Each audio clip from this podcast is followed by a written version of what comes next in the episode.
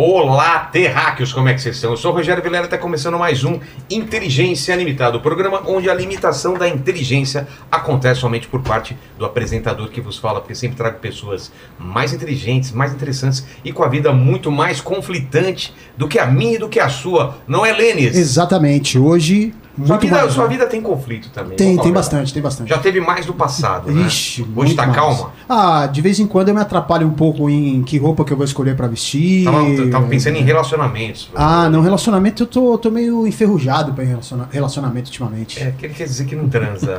Basicamente é isso. É, não queria mas, mas o mundo, por outro lado, está em polvorosa, né? É. Está acontecendo, estão acontecendo guerras e conflitos e a gente vai falar muito disso aqui no programa. Como que o pessoal vai participar dessa live maravilhosa, Lene? É isso aí, você manda o seu super chat pra gente com a sua pergunta ou com o seu comentário, tá bom? Lembrando que a gente lê até umas seis, sete perguntas aí, perguntas boas. Isso. Aí vou Sempre pra- pergunta boa. É, tem que ser pergunta boa, porque senão e prestar atenção também no papo, porque às vezes a pergunta é repetida e aí a gente não vai fazer, tá bom? Exato. Vou pedir pra você se inscrever no canal, se tornar membro, dar like no vídeo e ativar os sininhos pra receber as notificações aí de quando as lives começam.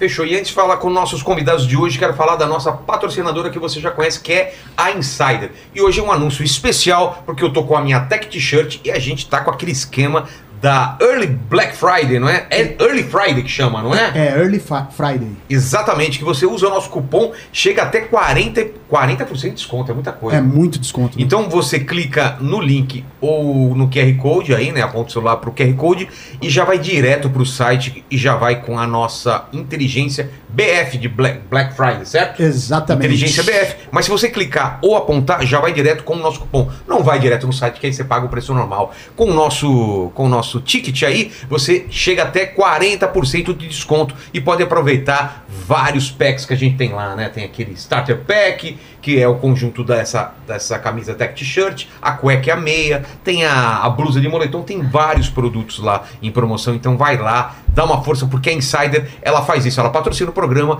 e faz possível encontros como esse, inclusive já fez no passado, né? A gente traz gente de Fortaleza, traz gente de outros estados aí para debates e para programas especiais. Então é isso. Clica no link e dá essa força pra gente ou aponta o celular pro QR Code, não é, Lênis? Exatamente. Então fechou. Como é um programa especial, quero agradecer demais a presença de vocês. O Rabi Sani tá chegando aí, ele tá comendo uma pizza coxa, pelo que eu fiquei sabendo, e tá vindo pra cá, né? Trazendo o, o resto da pizza pra gente. Que a pizza coxa é.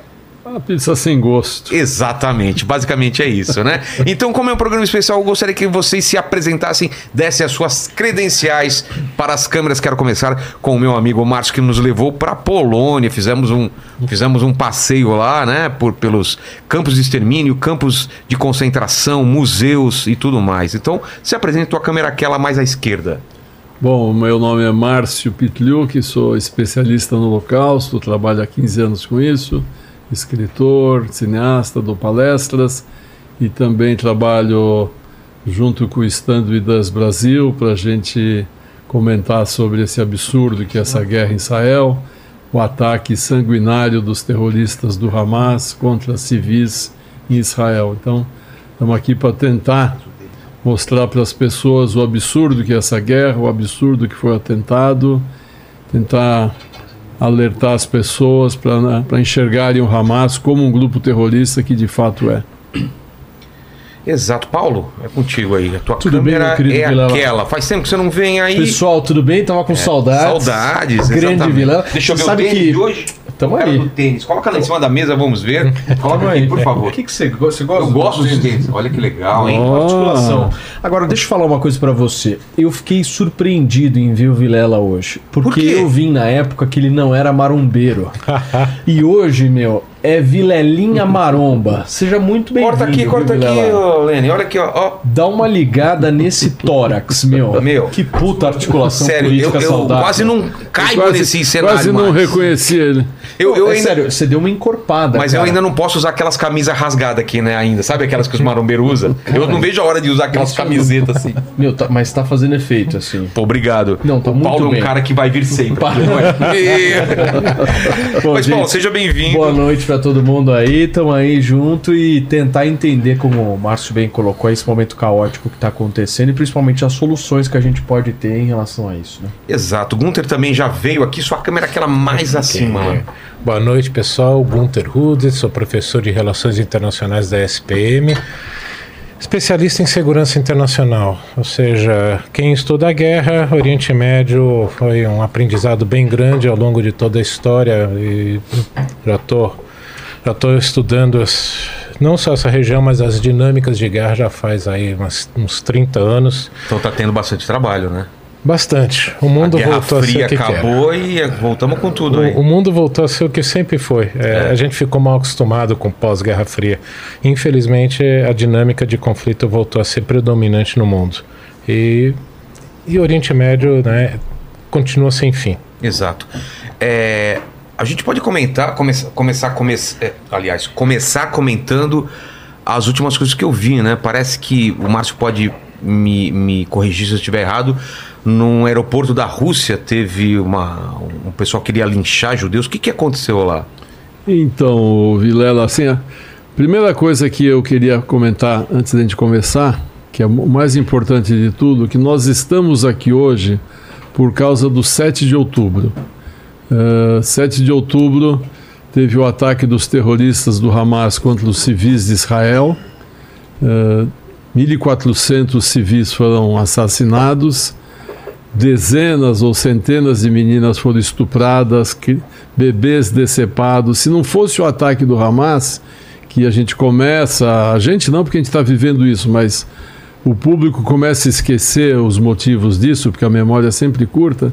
Isso tudo começou por causa desse ataque. E também porque o Hamas levou 230 reféns para dentro de Gaza que é um crime absurdo, é um crime sem sentido. Levou 30 crianças, mulheres, idosos.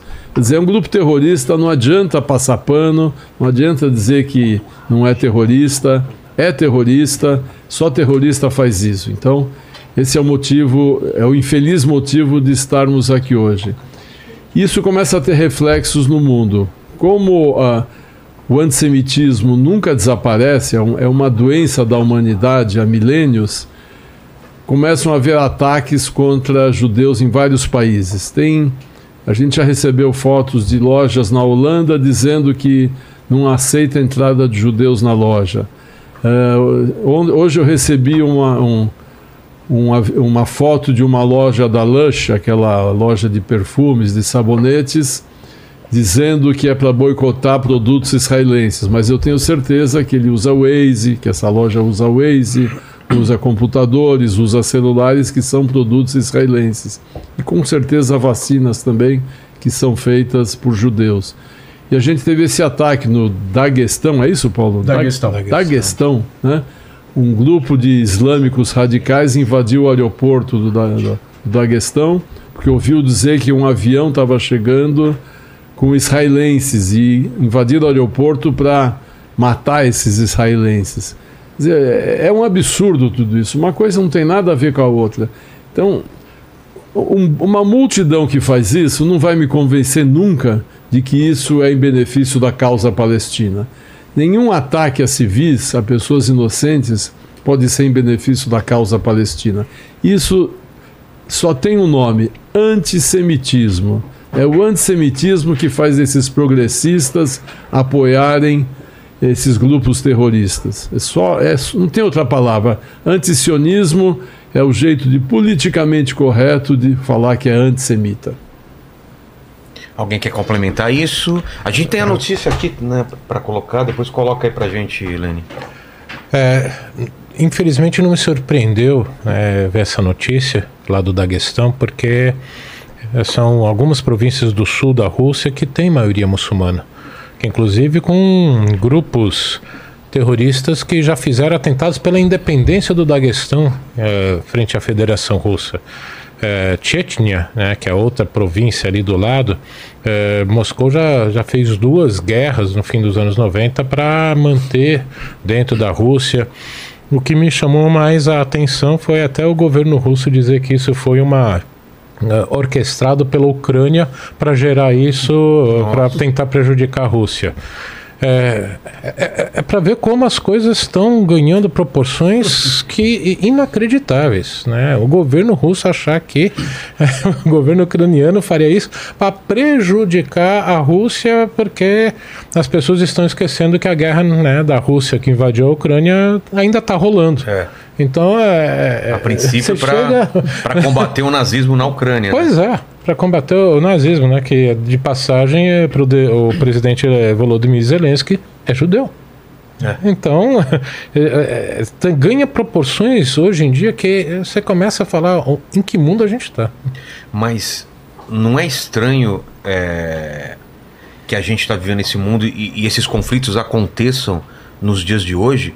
Que, como você analisa isso? O mundo aparentemente caminhava por uma paz, aí vem 11 de setembro, guerra ao terrorismo, e agora duas nações, né? Ucrânia e Rússia, e agora Israel, quando estava perto de assinar um, um- tratado com a Arábia Saudita, Saudita, isso. acontece isso porque a gente estava animado, acho que todo mundo aqui comentou até num programa, a gente estava animado e por causa disso, isso claro foi um dos motivos, um dos estopins daquele, daquele ataque terrorista de dia 7 de, De outubro. outubro. né? É, é, eu, eu diria que a- você tem dois fatores fundamentais: É, redes sociais e comunicação instantânea via celular. Isso está Isso mudou o jogo. Mudou o mundo. É mesmo? Mudou o mundo. É, a- a- O Hamas tá mandando vídeo de WhatsApp. É? Porra. É, eu Hoje vejo. eles divulgaram um vídeo de três, três senhoras que eles usaram, É. obviamente, para mandar um recado pro Benjamin Netanyahu e tal, mas a velocidade que se dissipou o vídeo Isso. foi um negócio impressionante. Eu volto só ali para ficar ainda na região, a, a chamada Primavera Árabe, né, 2011. Eu prefiro dizer Primaveras Árabes porque não foi um único motivo.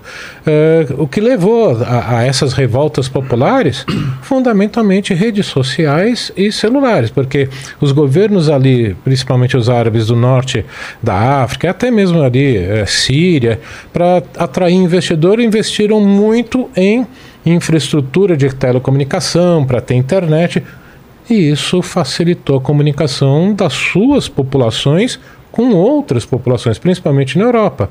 Aí que eles aprenderam a se organizar. É uma guerra à parte, a guerra de comunicação, né? Pois é. É, é, É, um- muito fácil sublevar a massa, como aconteceu agora da questão. Quer dizer, é, começaram a publicar, já está chegando um avião com israelenses no aeroporto, vamos lá matar todo mundo. E 200, 300 mil, sei lá quantas pessoas correm até lá para massacrar esse- esses judeus. Quer dizer, se não fosse a rede social, se não tivesse esse imediatismo, a coisa não teria acontecido. Então, isso que realmente é como, como o Gunther falou: o perigo é isso, as coisas se espalham. Como foi aquela, aquela mentira do foguete que. Do hospital. do míssil, é, do míssil israelense que. Dá o que contexto o para quem, é, hospital. dá o contexto para quem não sabe. Semana passada. Foi Semana, passada. ah, um, hos- um, um, a- Canhunes, região de Canhunes. Canhunes. Come- Comentou-se né, que um hospital na faixa de Gaza tinha sido atingida por um míssil e rapidamente contaram 500 mortes. Quer dizer, acho que o míssil nem tinha acabado de explodir, já saiu notícia que 500 pessoas morreram. Conseguiram enxergar até quem estava embaixo dos escombros, quem estava nos porões e tal. Ah, e a imprensa mundial, grande parte antissemita, como eu falo sempre, já começou. Israel soltou um míssil que atingiu o hospital, matou 500 civis na faixa de Gaza. Passou meia hora, uma hora. Opa, desculpe, engano. O míssil era da Jihad Islâmica que estava indo para Israel. O míssil perdeu a rota, porque são mísseis improvisados, caiu no estacionamento do hospital, né, não caiu no hospital, era da própria Jihad Islâmica.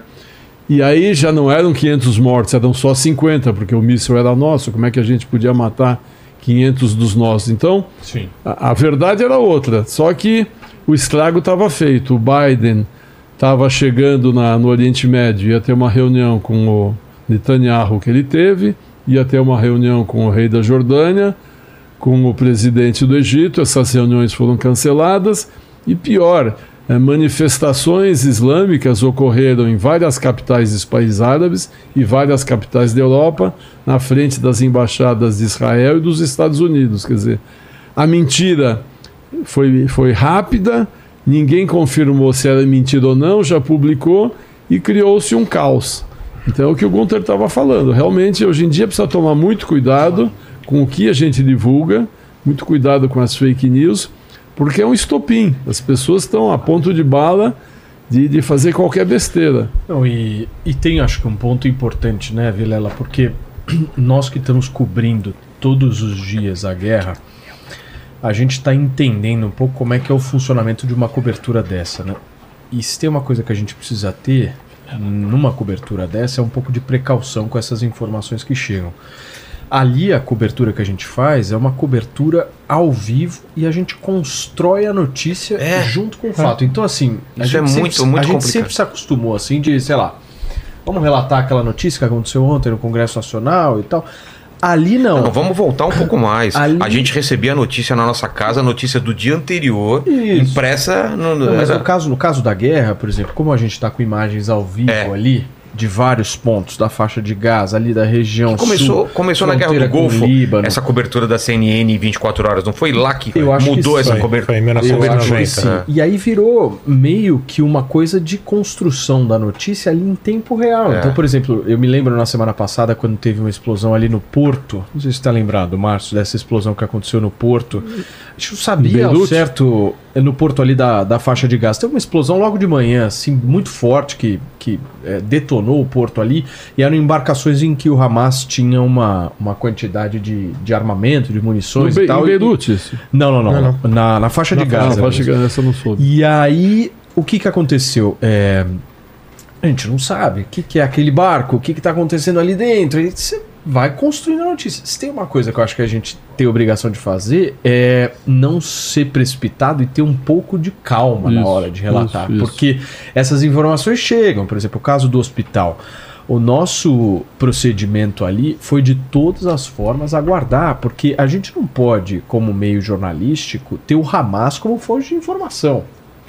Pode olhar e falar, olha, o Hamas falou que morreram 800 pessoas. Pô, o que o Hamas fala em É. uma nota de 3 reais é a mesma coisa.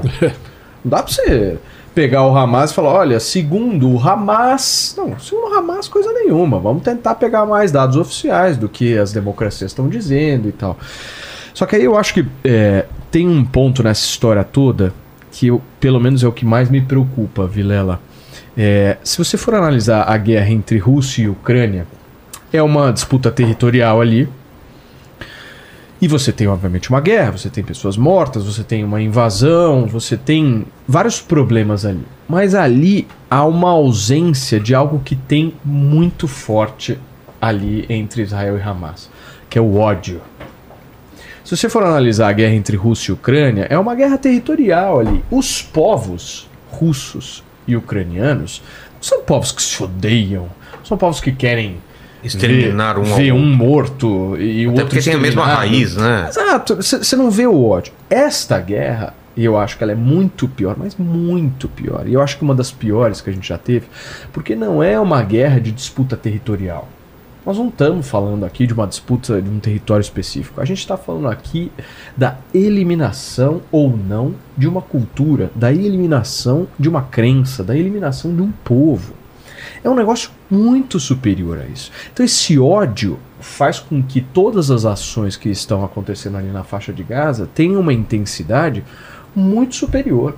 Se você for analisar, por exemplo, a constituição do grupo Hamas, qual o objetivo do grupo Hamas? Se abrir agora o site do Hamas, entrar lá na, na aba de estatuto dele, você vai entender o que, que é esse grupo. É um grupo que foi formado para disseminar ódio. É verdade. Só isso. E aí tem uma preocupação, o Márcio e Gunter, que eu pelo menos tenho assim, e eu fico pensando, meu Deus do céu, como é que nós vamos sair dessa? Porque você olha para as próximas gerações ali, como é que essas crianças estão sendo criadas ali? O grupo terrorista Hamas tem uma organização educacional muito forte ali na região. Ou seja, há um fomento do ódio, há uma escola do ódio, há uma formação do ódio. Porque eles não estão preocupados com agora. Agora os caras saem, eles sabem que os caras vão morrer na guerra. Que a... a preocupação deles é educacional de uma formação de uma geração. E eu acho que essa próxima geração, depois que esses caras morrerem na guerra e tal, Hamas obviamente ter, ter o seu poder diminuído, eu não acredito numa eliminação do Hamas, porque eu acho que o Hamas é uma ideia, É. ele não é um território, ele não é um, um, um governo específico, ele é uma ideia. E eu acho que essa próxima geração que esse grupo está formando vai ser uma geração ainda mais radical que essa. É. Porque ela está sendo construída de uma forma muito sólida dentro do ódio, dentro da construção E esse, social. e esse ódio que você está falando, ele se espalha pelo mundo, quer dizer, não fica limitado lá. Você tem Exatamente. toda a razão quando você falou. Não fica limitado, porque aí começam a vir os ódios raciais, né? os ódios do preconceito.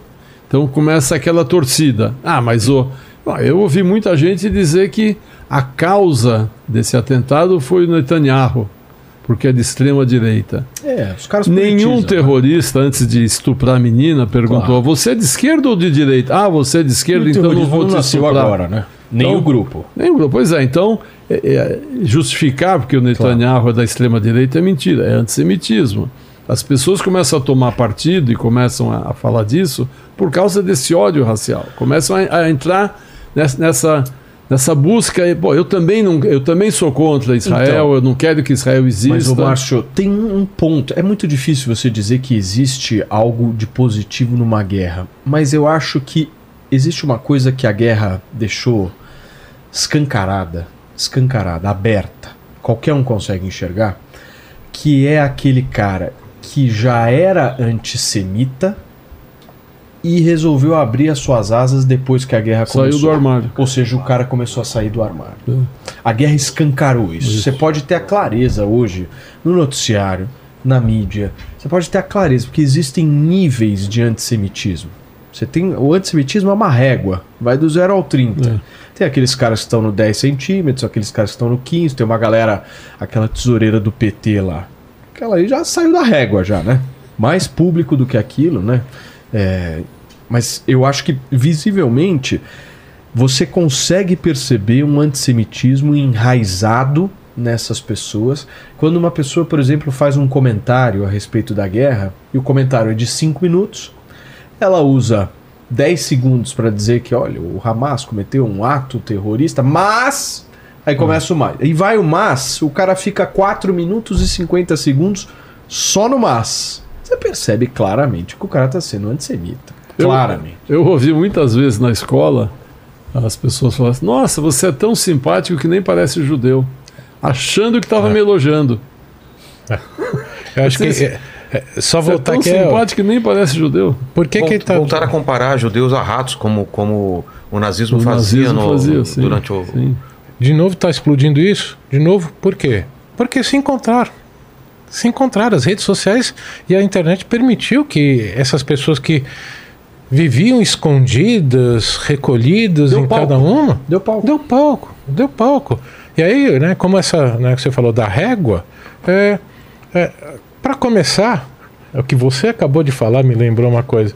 Basta essa- n- se refere à pessoa não pelo nome, É. não pela profissão, mas sim, ah, é judeu. Exatamente. É. Isso é a pessoa nem às vezes nem tem a Faz consciência. parte da cultura do cara. Mas já, já mostra. Ao se referir a outra pessoa, né? Ah, não é, a- não é uma pessoa, é judeu.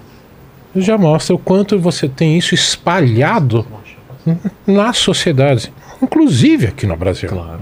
Inclusive aqui no Brasil. Então, eh, você tem, infelizmente, essa nova realidade da, né, da ime- eh, uma cultura imediatista, em que tudo se espalha, que essas ideias se encontram, né, os, os malucos se encontram e agora estão empoderados porque podem falar porque tem audiência. É isso. né? Ganham né, A guerra deu audiência. muita. Essa, essa Muito. coisa do, porque, né, como você falou, porque é judeu, isso é uma coisa que, que os nazistas fizeram muito bem. Os nazistas fizeram os alemães odiarem os judeus, não um judeu específico, não determinado judeu. Então, sim, os judeus. Então, mesmo que o cara tinha, a, a- mulher dele tinha sido tratada por um médico judeu e, e salva por um médico judeu, mas ele tinha que odiar os judeus, então ele também passou a odiar o médico que salvou a mulher dele. E isso é o que a gente sente hoje, quer dizer, eh, tem muito judeu de esquerda, tem muito judeu que votou na esquerda, mas não importa, eu tenho que odiar os judeus. Então, é, o, o antissemita ele não vai separar o judeu da direita do judeu do centro do judeu da esquerda.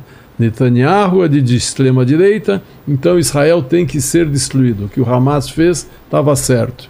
Não, não, não existe a discussão, o pensamento, mas espera aí, esse judeu é do meu lado. Ele é de esquerda progressista, então ele está salvo? Não, ele não está salvo porque ele é judeu.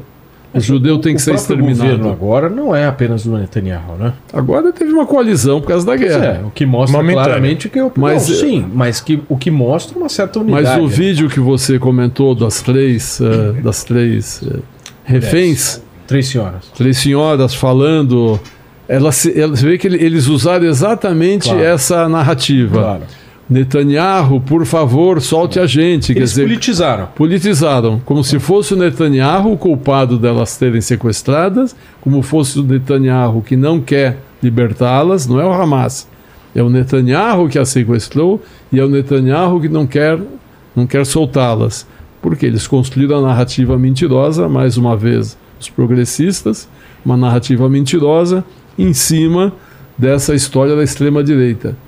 Israel, e, e o que esse pessoal não entende Israel não foi só governado Israel pela foi, foi criado pela esquerda. O kibbutz era, Claro. era a essência do, do socialismo. Eu, eu Exato. morei em kibbutz na década de 70, no começo dos anos 70, quando o kibbutz era, era, era um verdadeiro kibbutz. Quer dizer, todo mundo tinha tudo igual, todo mundo recebia igual, todo mundo morava igual.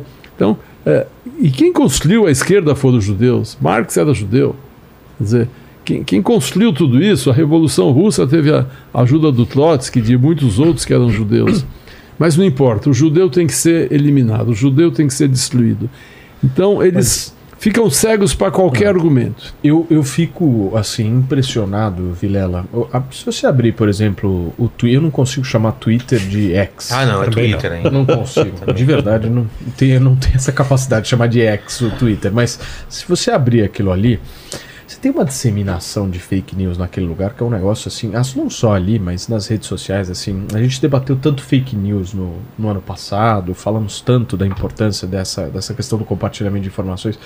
Nesse processo da guerra, o que a gente vê de fake news sendo disseminada, assim, por autoridades, é, por influenciadores, porque todo momento em que gera algum tipo de audiência, surgem inúmeros especialistas de tudo.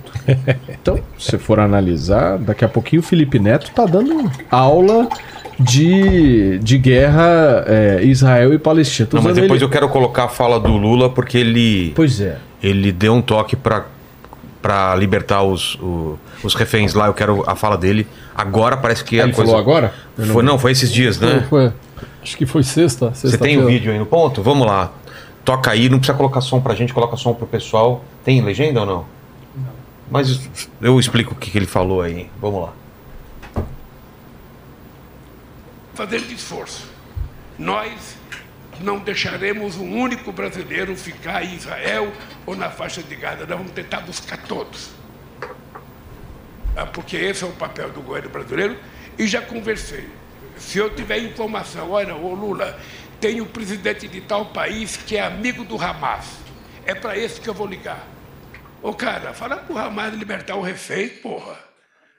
Fala pro cara libertar os reféns, para que ficar com o inocente lá detido? Liberta. Tem gente que precisa de remédio para tomar, tem gente que tem arma. Liberta os reféns. E também falar para o governo de Israel: liberta o- o- os, os presos, liberta o- o- sequestrados. Que, que coisa que é essa? Abre a fronteira para sair os estrangeiros que queiram sair. O- Tem brasileiro a um quilômetro da fronteira, gente. A um quilômetro da fronteira.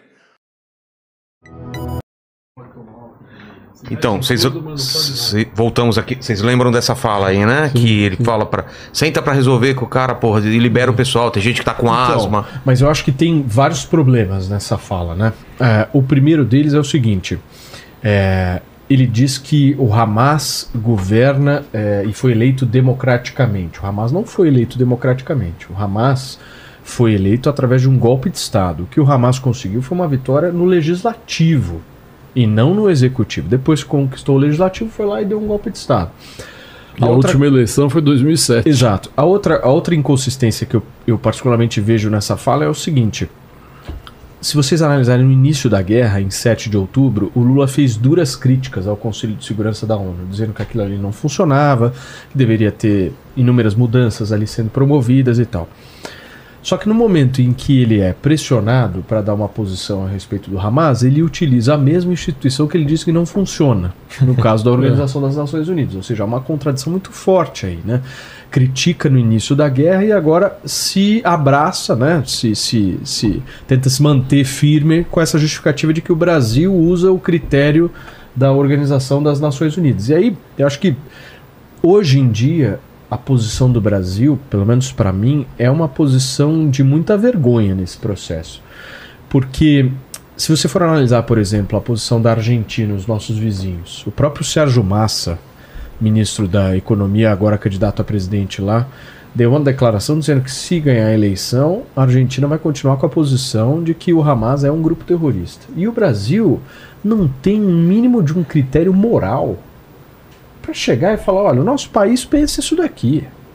Nosso país não tinha Ele que se esconde, de ele- Organização das Nações Unidas. Ele se esconde atrás da, da história da ONU. quer Não dizer, faz sentido. Não isso, faz isso é para se sentido. esconder. Exato, é, é, é uma, é, um, é, um, é um- uma forma né, de tentar é, jogar o, o debate, a discussão para um outro campo. Então eu acho assim, o Brasil não teria um mínimo de critério moral para ter a condição de estabelecer e falar, olha, isso daqui é terrorismo, isso daqui não é terrorismo.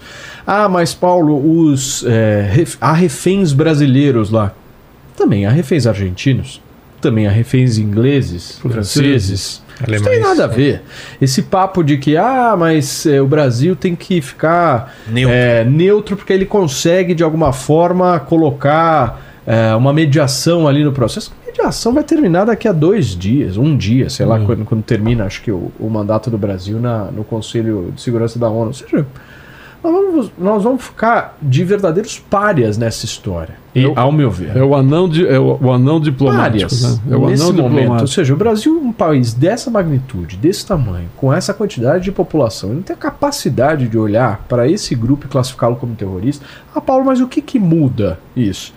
Muda que a gente está cada vez mais encolhendo na questão do cenário internacional nessa guerra, ao meu ver, porque a gente não apita absolutamente nada.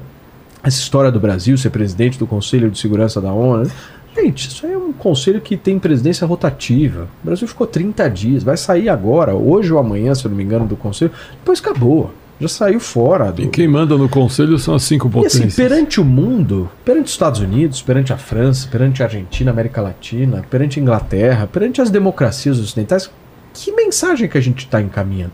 Qual que é esse símbolo que o Brasil está mandando de recado para o mundo dizendo o seguinte, olha, nós aqui, a gente ainda está um pouco na dúvida. Até a Argentina, Vilela. Até a Argentina. Não, sério. Até a Argentina, meu. Os caras com cento e quantos por cento de inflação? 50. Os caras conseguem ter um mínimo de senso de falar, pô, o grupo Hamas é um grupo terrorista e nós temos que combater o terrorismo. O Brasil fica nesse. Sabe? Eu, eu comentei no seu programa semana Pô. passada, na Jovem Pan, estive no programa dele. O Lula vive num país que tem uma guerra civil. 50 a 60 mil pessoas por ano são assassinadas no Brasil. Ele veio falar: não, coitada das crianças. Quase todo dia uma criança morre no Brasil por bala perdida. Aí ele fala assim: não, eu vou falar com algum líder internacional para que me ponha em contato com o líder do Hamas para que a gente sente, converse e acabe com esse problema. Lula, por que que você não senta com os líderes do PCC e do CV, né, do Comando Vermelho, que você não precisa nem pedir para um líder internacional fazer essa ponte? Eles estão aqui. É a mesma língua, você não precisa nem do intérprete para falar com eles. Por que que você não senta com eles e acaba com a guerra civil brasileira? Porque isso não vai dar prêmio Nobel da Paz? É por isso que você não se mete? Então você quer se meter na Ucrânia, você não sabe nada sobre a Ucrânia, quer se meter em Israel, também não, não sabe o que está acontecendo lá. Só faltou dizer que ele queria sentar com uma cervejinha, como ele propôs para o Zelensky e para o Putin, vamos tomar uma cervejinha e resolver o problema. Não sei se ele chegou a falar isso para o Hamas. O Hamas ia talvez, desculpe Lula, eu sou islâmico, eu não posso beber álcool. Podemos se- sentar com uma Coca-Cola? Quer dizer, é uma vergonha internacional que ele tem feito. O Lula tem feito a gente passar uma vergonha internacional. Eu vejo do, é, primeiro a, essa postura que a gente já comentou aqui, a, a esquerda brasileira está parada no tempo, com uma visão de mundo da década de 50, que na Europa já superou isso há muito tempo. De imperia... É, o imperialismo, anti-imperialismo, o anti-imperialismo. o anti-imperialismo americano, que né, os americanos são os malvados do mundo e todo mundo que é aliado dos Estados Unidos é malvado no mundo. É uma visão simplista, né? é, é dicotômico, ou é um ou é zero, né? não tem.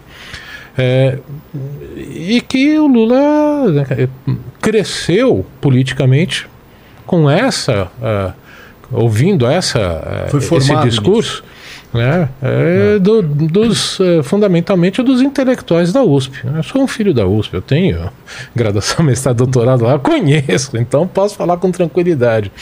É, e agora piorou porque tem como assessor especial para assuntos internacionais o embaixador Celso Amorim, que eh, tem uma visão anacrônica de mundo, está parado na década de 2000 na melhor das hipóteses, que continua com essa visão anti-americana, anti-imperialista e que, portanto, quem fundamentalmente está formando hoje essa visão de mundo do Lula é o Amorim. E fica o, embaixador, né, o nosso ministro, é, Mauro Vieira, que é diplomata de carreira também, mais, mais jovem, mais moderno, numa situação bastante complicada de tentar consertar muitos desses erros de postura, que é o ouvido do Celso Amorim ali o tempo todo, todo dia colocando. É, falar que vai, vai ligar para não sei. É, é o Amorim que coloca isso.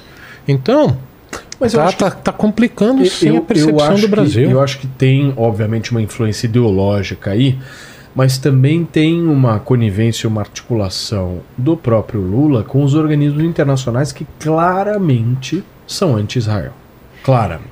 Se for analisar, por exemplo, a Organização das Nações Unidas. Sim. Se você assistiu o discurso do secretário-geral Antônio Guterres na semana passada, se eu não me engano, se aquilo ali não é anti-Israel, eu não sei o que é.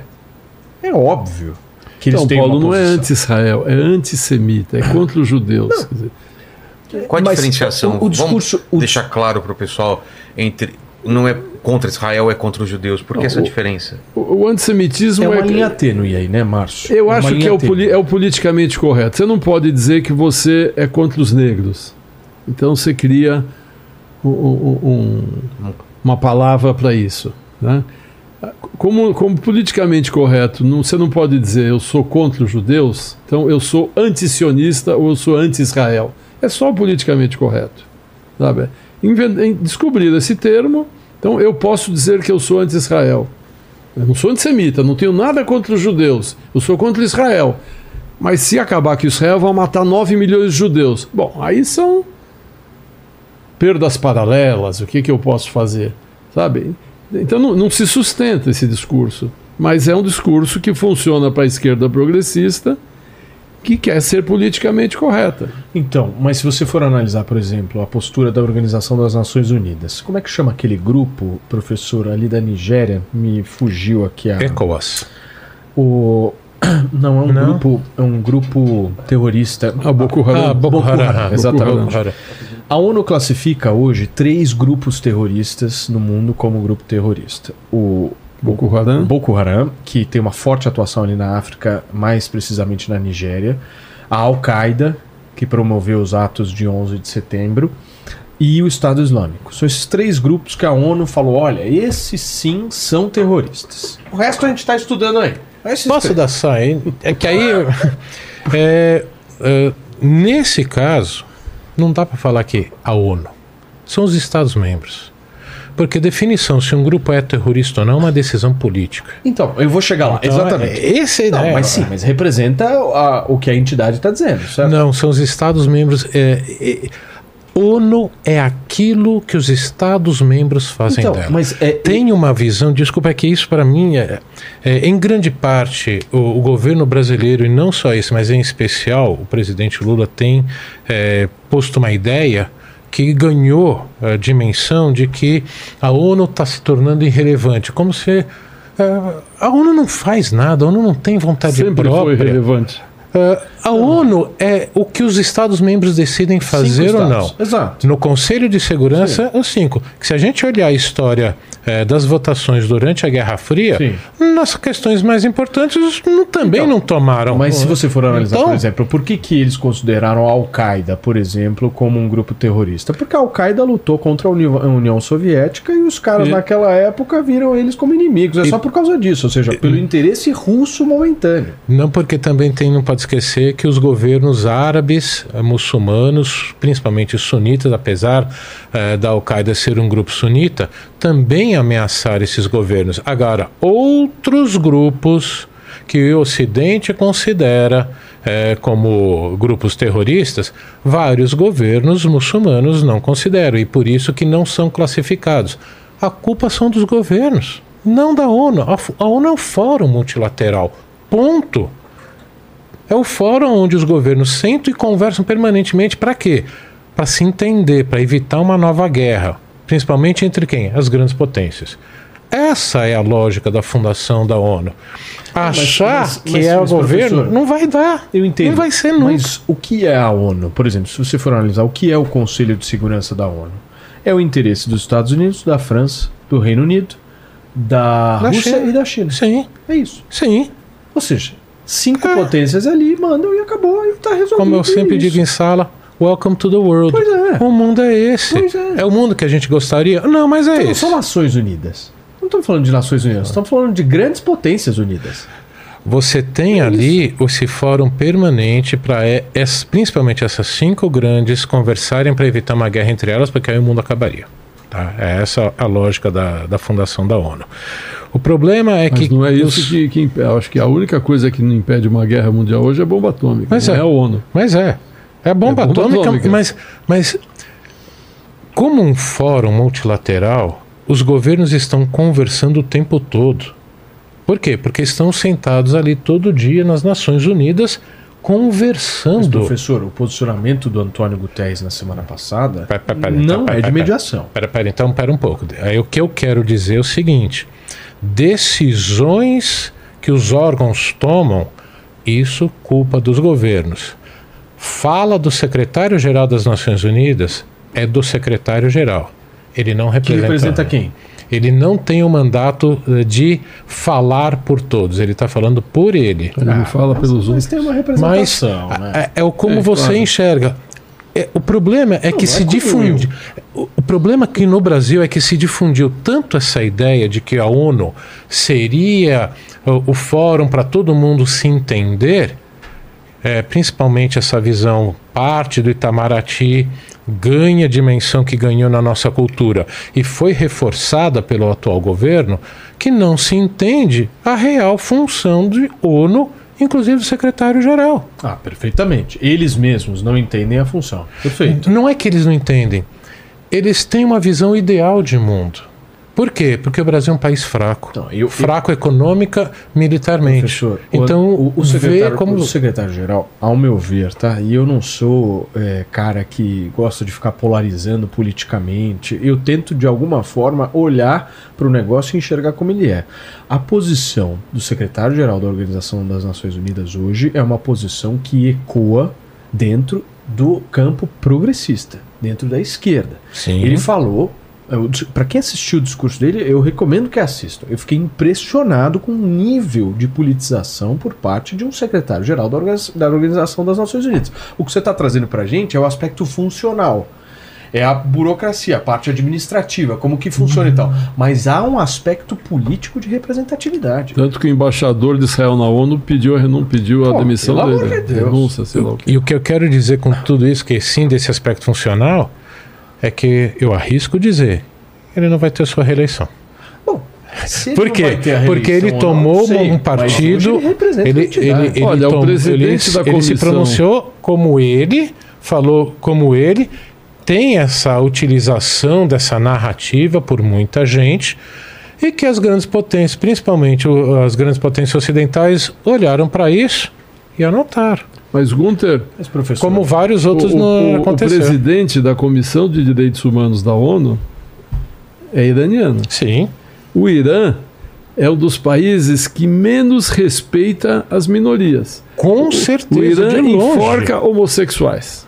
Simplesmente Sim. enforca homossexuais. Sim. Apedreja adúlteras. Não, tem uma agenda. Proíbe Tem agenda. as Claro mulheres agenda. de saírem sem o véu. E, no entanto, é o presidente da Comissão de Direitos Humanos. Quem é que a colocou ele lá? última pessoa.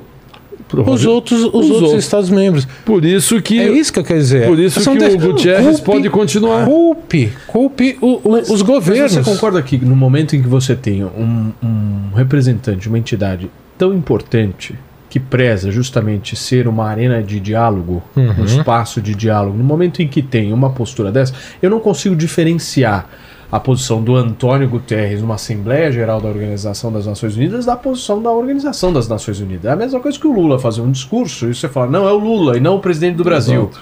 Claro que é o presidente do Brasil. É o cara que representa de alguma forma. Agora, que é inegável, e aí a gente tem que, que falar exatamente o que é. Há uma agenda ideológica. Uhum. Claramente. Se você olhar o discurso dele, ele exala ideologia. E uma ideologia que é representada no campo da esquerda. E não estou aqui é, é, querendo dizer que é, os progressistas precisam acabar. que Não é isso. Eu só quero deixar as coisas claras. Há uma agenda ideológica dentro da Organização das Nações Unidas. E o que me incomoda é isso não ser claro. Tinha que ser claro. Olha, nós somos progressistas mesmo, a gente tem aqui a nossa missão de vida, a gente interpreta o mundo dessa forma. Ok. O problema sempre é quando a pessoa não tem clareza daquilo que ela pensa, não fala aquilo que ela pensa e age por trás, fingindo que é imparcial. Esse é um problema. É que o preconceito É é, tão grande. incomoda. O preconceito é tão grande. Então, esse- esses progressistas, eh, é, é isso. Eles, eles têm uma agenda progressista. Eles defendem o LGBT, defendem os direitos das minorias, defendem tudo. Mas quando chega nessa hora do Irã, como o Irã apoia a destruição de Israel, o Irã apoia o Hamas, o que, que acontece? Vamos fechar os olhos para os problemas do Irã, que não, não respeita as minorias, os homossexuais, as mulheres e tudo mais. Vamos fechar os olhos porque ele é inimigo do nosso inimigo. Então a gente prefere fechar os olhos. Essa, esse preconceito dos progressistas. Porque eles deviam, então eles deviam ser contra o Irã. Eu, não, eu nunca vi uma mulher progressista criticar o Irã. Nunca vi isso. Só o Irã?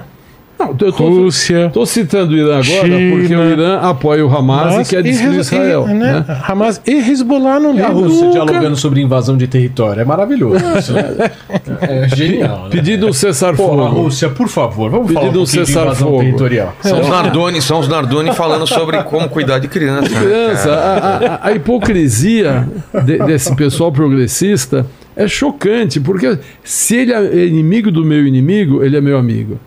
Mas peraí, vocês não defendem tanto as causas. Vamos falar de minorias. Tem de- talvez 18 milhões de judeus no mundo. Poucas comunidades são tão pequenas. Ah, mas judeu não é minoria. Mas, o, o, o Márcio. Eu eu- só, só, só acabar um Eu, raciocínio. eu entendo o que você está falando dessa, dessa questão ideológica, mas eu volto a insistir. Cada um pode ter as incoerências que deseja ter, e eu não tenho a menor dúvida que todos nós temos incoerências. O meu ponto é: não diga que você é imparcial. É. É só isso. Não, porque é Não diga que preconceituoso. você, não é diga que você é preconceituoso, imparcial. ele não consegue enxergar Tenha clareza diferente. daquilo. Olha, eu defendo isso daqui. Eu tenho uma agenda progressista. A gente interpreta o mundo dessa forma. Eu acredito que o mundo evolui dessa maneira. Não é através de uma visão mais conservadora. E eu não vejo problema nisso. O problema é quando você se coloca como um mediador de um conflito e você tem uma posição clara. Mais clara a posição da Organização das Nações Unidas do que essa fala do secretário-geral. Pra Claro. mim, assim, tá claro ali. Na hora que ele falou tudo aquilo, eu falei: olha. Porque, que a o, ONU tá fazendo porque aqui? o preconceito é maior que a razão. Eu entendo, é que você, você vai pra visão é, é funcional da coisa Da de reali- que ele é ele, a ONU é a ONU. Não, eu não consigo fazer essa O separação. que, o, o que ele fala que tem impactos é, na dinâmica política, inclusive, principalmente né, agora ali da guerra, né, com, né, Israel com Hamas, é zero. Tanto que as discussões são feitas aonde? No Conselho de Segurança, onde que palpite que ele dá? Lúpufas. Né? O governo brasileiro tentou costurar né, é, uma, uma- algumas vezes é, uma resolução para tentar ah, ah, que os dois lados aceitassem é, e ele não participa porque ele não é isso. Então é, é- é- como é, é, é o Mas você concorda que a fala do secretário foi um dele serviço? Foi, foi, com certeza. Ele perdeu credibilidade com boa Perfeito. parte, não só com Israel, com muitos, muitos outros governos que apoiam Israel. Por isso que eu falei agora há pouco. Eu arrisco dizer que ele não vai ser reeleito. Assim como Quando Butros são as Butros. eleições lá? É, ele, o mandato é de cinco anos, agora eu não me lembro de quando ele entrou. Assim como Butros Butros Gali não foi reeleito. Por quê? Ele tomou uma série de medidas eh, que o governo americano eh, não gostou e vetou. Eu acho É. que vai ser difícil achar um novo presidente para a Organização das Nações Desunidas, É. porque Eu queria só colocar a Então- questão, a questão da Palestina na- no jogo. Né? Porque a gente tá falando do Hamas É. e a galera mistura Hamas com Palestina e uma coisa não tem nada a ver com a outra. É, os palestinos eles têm direito a, a- a- um território, eles, eles, eles sofrem também com Hamas, mas será que as pessoas entendem isso? Entendem que o Hamas é prejudicioso, prejudicial a- aos, palestinos, aos palestinos ou não? eu acredito que não. Por exemplo, eu vou dar Tem um gente que mistura as coisas. É, as pessoas. ah, com aqui, aquilo tudo é, é, As pessoas não pensam ali, é tudo fígado, né? É tudo emoção, nunca é razão. Então as pessoas não param nem para. Por exemplo, quando fala assim que Israel comete o genocídio ah, dos palestinos. O genocídio é o extermínio de um povo. Em 1947, quando foi feita a divisão de Israel e da Palestina, tinha 500 mil palestinos na região. Hoje são 14 milhões. É o único genocídio da história onde a população aumentou 30 vezes. O genocídio diminui a população. Então, é é uma mentira que No teve um caso dos genocídio. judeus, no caso dos judeus, tem alguns números. Os judeus, é, então, os judeus antes da, da Segunda Guerra Mundial tinha 18 milhões no mundo, caíram para 12 milhões, que 6 milhões foram assassinados, 75 anos depois estão chegando de- novamente nos 18 milhões, porque houve um genocídio. Entendi. Na Armênia teve um genocídio que matou um terço dos armênios. Também estão quase chegando novamente, depois de 90 anos, no número de, de armênios que existia. Os palestinos aumentaram 30 vezes. Então, é claro que Israel não faz um genocídio, é uma mentira que constrói e, como diz o Goebbels, repete, repete, repete a mentira, que ela vai virar verdade. Então, essa é uma das, das mentiras que as pessoas compram sem analisar. Eh, o Hamas não representa os palestinos. O Hamas representa seus próprios interesses. É um grupo terrorista que tomou o poder de Gaza. Os seus principais líderes não vivem em Gaza, vivem no Catar, vivem na Turquia, vivem nababescamente, porque eles não querem ficar lá em Gaza, porque eles preferem viver no maior luxo. Com que dinheiro? Com o dinheiro que a comunidade europeia doa para o Hamas, com o dinheiro que países árabes como o Catar e o Irã doam para o Hamas. A comunidade europeia esperava que eles desenvolvessem Gaza, já que eles têm que cuidar de Gaza. Eles não desenvolvem Gaza. As pessoas ficam agora falando: Pô, Israel não está fornecendo água e luz para Gaza. Mas por que, que o Hamas não cuidou de fazer essa infraestrutura para que Gaza fosse autossuficiente em água, luz, comida e tudo mais? Porque todo o dinheiro que o Hamas recebeu foi usado para guerra, para ataques terroristas e para enriquecimento dos seus líderes. O dinheiro foi, foi na mão dos líderes, foi em armas. Tem, tem um, um- um vídeo, e é, e é verdade, não é fake, de que a Europa doou milhares e milhares de canos para fazer distribuição de água em Gaza, mas milhares de quilômetros de canos eh, acompanharam a, a construção desses aquedutos, botaram na terra tal para que a população tivesse água. A comunidade europeia lá, os, a pessoal que estava vendo isso, saiu. O que, que o Hamas fez? Foi lá, desenterrou os canos, que são de ferro, para usar esses canos como foguetes. Por isso que já lançaram 8 mil foguetes contra vídeo Israel. Tem um vídeo disso. Então, Ah, só que as pessoas. E, e, novamente, aquela coisa do preconceito. Não, porque isso- nós estamos defendendo as causas palestinas, as causas das minorias. Então o Hamas tem, ser, tem seus direitos.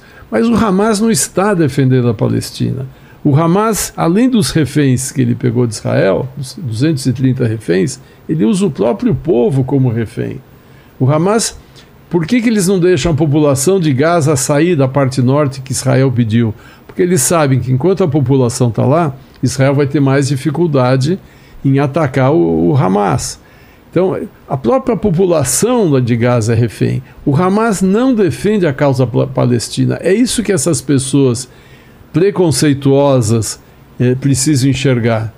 Só que elas não estão interessadas em estudar o assunto. Eu, eu hoje, por exemplo, eu coloquei um post no meu, no meu Insta, no meu Face, dizendo o seguinte: você que defende a causa palestina, que acha que o Hamas cuida, cuida de Gaza, eh, o Hamas, a gente fala assim, quem cuida de Gaza? É o Hamas. Quem, quem é o governo da França? É o Macron.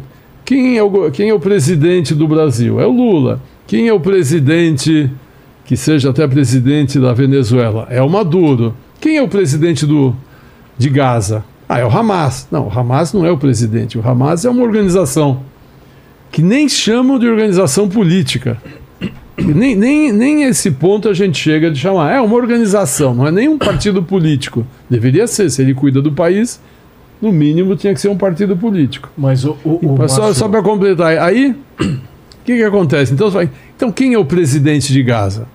Ninguém sabe. Quem é o ministro da educação de Gaza? Ninguém sabe. Quem é o ministro eh, da saúde de Gaza? Ninguém sabe. Quer dizer, as pessoas falam que Gaza, eh, que, que o Hamas cuida de Gaza e tal, mas não sabem nem como, qual é o governo ali, como é que. Quem é o ministério que está lá? Por isso que eu falo, a desinformação é muito grande, por isso que a gente ouve tanta besteira hoje em dia e as pessoas se pegam no preconceito. Israel não tem, os judeus não têm direito de ter o seu país. Esse é o preconceito que norteia tudo. Gunter, deixa, por favor, fazer uma pergunta é o seguinte.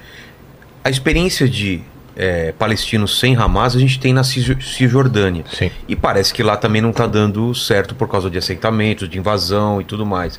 Qual é essa experiência na Cisjordânia? Eu, eu só queria dar al- alguns passos atrás. Primeiro, de novo, é, que eu estava falando agora há pouco, uma série de desinformações que até o presidente Lula vem, vem, vem criando nesse assunto. Há um tempo atrás ele falou: "Ah, a ONU foi tão poderosa em criar Israel, por que, que não cria agora a Palestina? A ONU, os Estados-membros votaram para a criação de dois Estados, Israel e Palestina. Quem não aceitou isso foram os governos árabes. Já teve a primeira guerra, ah, né, que Israel chama da Guerra de Independência, 48, 49, porque os governos árabes não aceitaram. Gaza era território controlado pelo Egito. Terminou essa guerra, Cisjordânia era controlada pela Jordânia. O que eu pergunto, se a questão era dos palestinos, por que, que esses governos não criaram nesses territórios o governo da Palestina? Exato. Porque eles não estavam lutando pelos palestinos, eles estavam lutando por eles. Eles não queriam aceitar a existência de Israel num território que eles viam como deles. Segundo, eh, quando você teve eh, o, o acordo de paz entre o Egito e Israel em 1979 nos acordos de Camp David, eh, o Egito poderia ter dito o quê? Bom, já que vai me devolver os territórios, Península do Sinai, devolve Gaza também, que eu vou dar um governo para os palestinos. O governo do Egito? Hum, hum, hum, não. É palestino, não quero. É, quando termina a Guerra Fria, que vem toda a pressão internacional e o Yasser Arafat, que era o líder da Organização para a Libertação da Palestina, ficou isolado porque ele apoiou Saddam Hussein quando Saddam Hussein invadiu o Kuwait. As monarquias do Golfo cortaram a mesada dele, ele ficou no mato sem cachorro e aí negociou com Israel os acordos de paz de Oslo, que previa o quê? A solução de dois estados, ou seja, a criação do Estado palestino em Gaza e Cisjordânia. A partir desse momento, foi criada a Autoridade Palestina e Yasser Arafat passou a ser o líder da Autoridade Palestina na Cisjordânia e Gaza e reconheceu o direito de Israel existir. Então lá atrás a autoridade palestina deu esse passo. E, portanto, começou o processo de aos poucos se construir confiança dos dois lados para você dar essa independência para os palestinos. O grande problema sempre foi o status de Jerusalém. Quando, né, como a gente já comentou, em 2007, uh, o Hamas deu o golpe e tomou o poder em Gaza, é, o Hamas não reconhece o direito de Israel existir.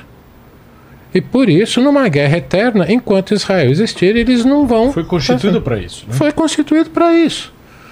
Portanto, uh, você tem duas, duas dinâmicas políticas.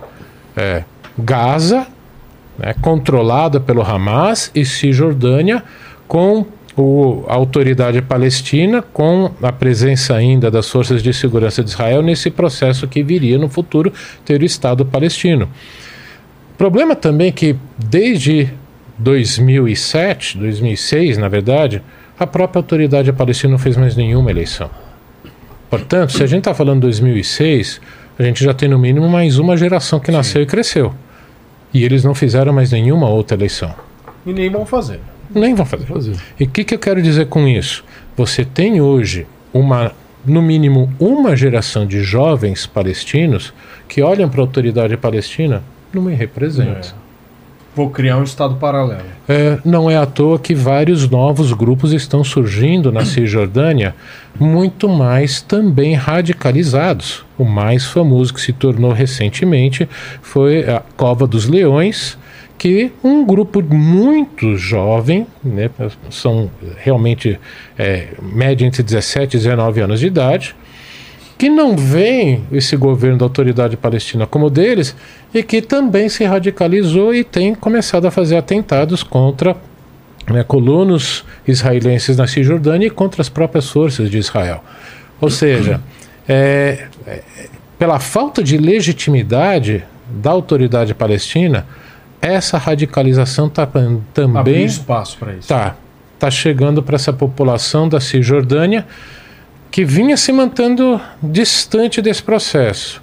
Mas a tensão cresceu na última semana na Cisjordânia também. Então, eu queria colocar um ponto, Vilela, que é algo que me preocupa bastante, assim, e eu acho que a gente tem a obrigação de pensar junto algum tipo de, de solução para esse impasse. Israel tem o direito de se defender. E isso é inquestionável. Aquele que fala que Israel não tem o direito de revidar depois dos ataques de 7 de outubro, não, não sei em que planeta que está vivendo. Israel tem o direito de dar uma resposta. Agora, tudo, tudo é uma questão de narrativa. Tudo.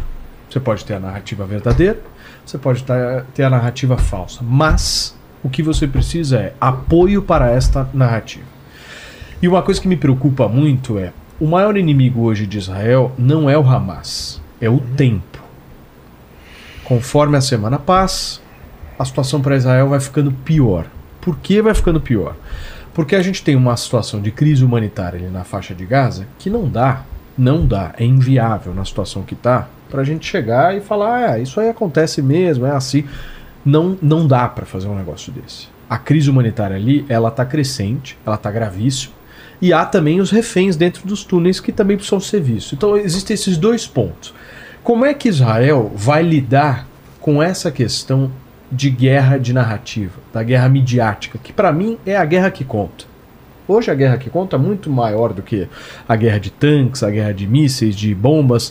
É a guerra do Instagram, da rede social, do Facebook, a informação que está sendo disseminada. No momento, eu acho que Israel tem sim a narrativa a seu lado.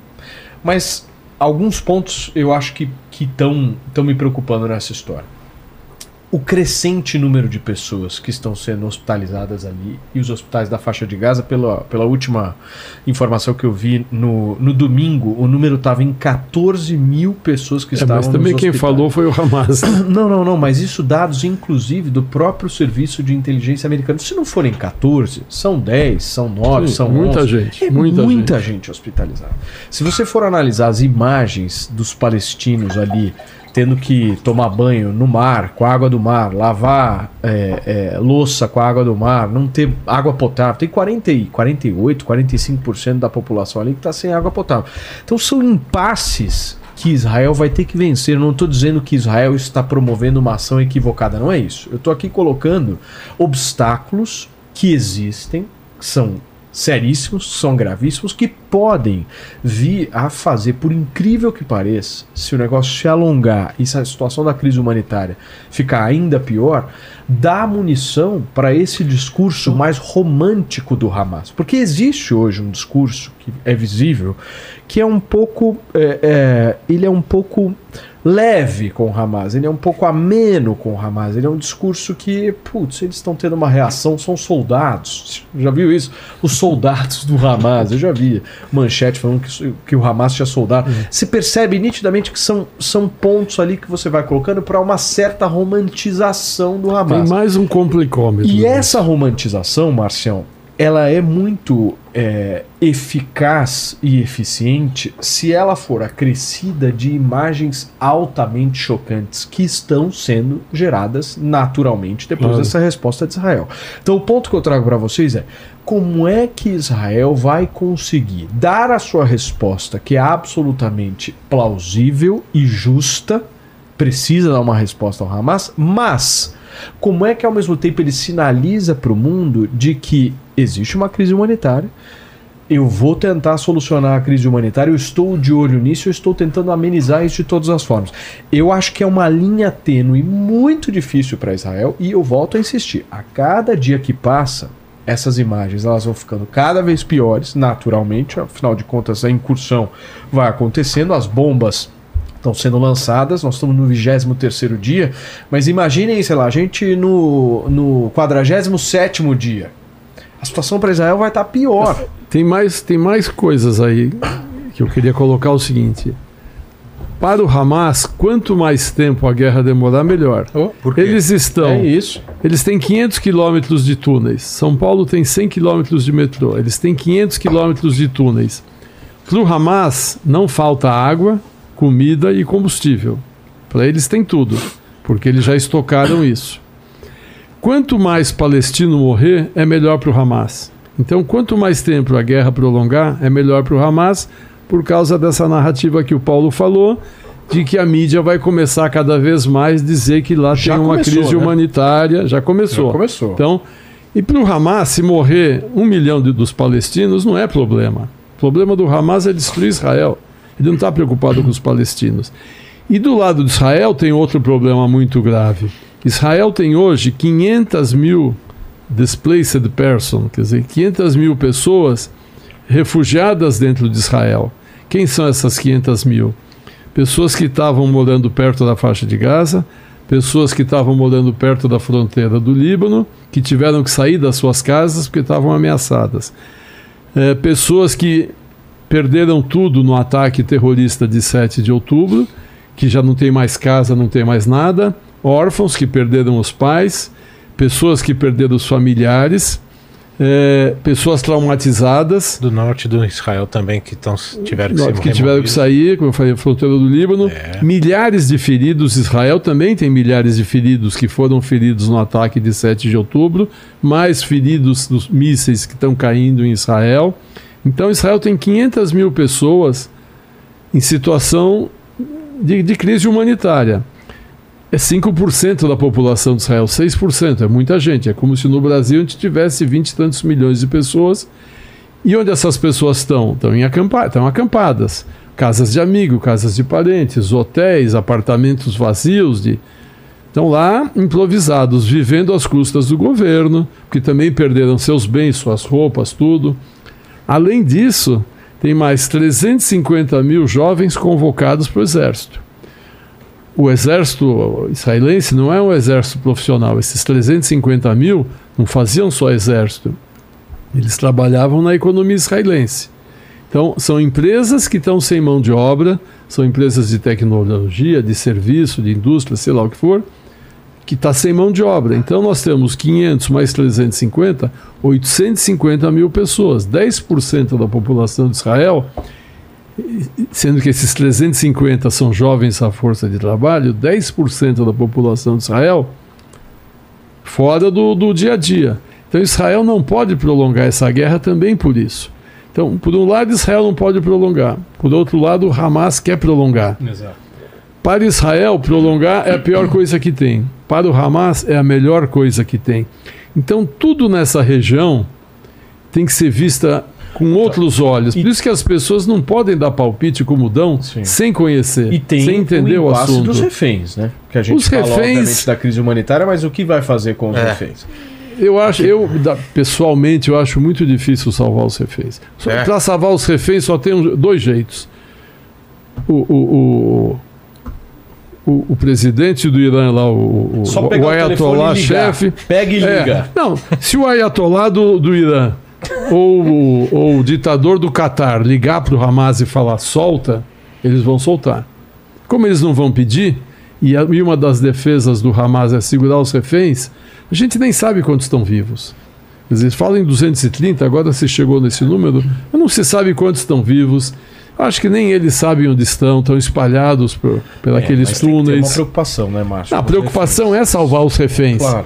É, tem- Mas é muito difícil E obviamente conseguir. o Hamas só consegui, só fez o que fez devido a esse impasse que geraria. É. Mirou várias nações exatamente para tentar respingar em todo mundo. Acho que nem sabiam que eram de várias nações. Ah, entraram Ah, lá e pegaram aleatoriamente. Não. Pegaram, É, é, entraram naquela, que naquela Pegaram rede. quantos conseguiram. Gente, só uma mas coisa. vocês não acham que eles Só- entraram numa rave internacional do jeito que é essa festa? Mas no Kibbutz tem gente de várias nacionalidades. Não, mas uma rave daquelas naturalmente. Não, tinha uma brasileira série que foi, uma brasileira que foi morta de estrangeiras ali. 18 anos no kibbutz. Aquilo ali teve método. Era filha de brasileiro. Aquilo ali teve método. O que Aqui eu só não, queria dar foi- um, de novo aleatório. um passo atrás, Paulo. É, uma das coisas que eu sempre aprendi, tudo que eu estudei, é, O professor sempre dá um passo atrás, né?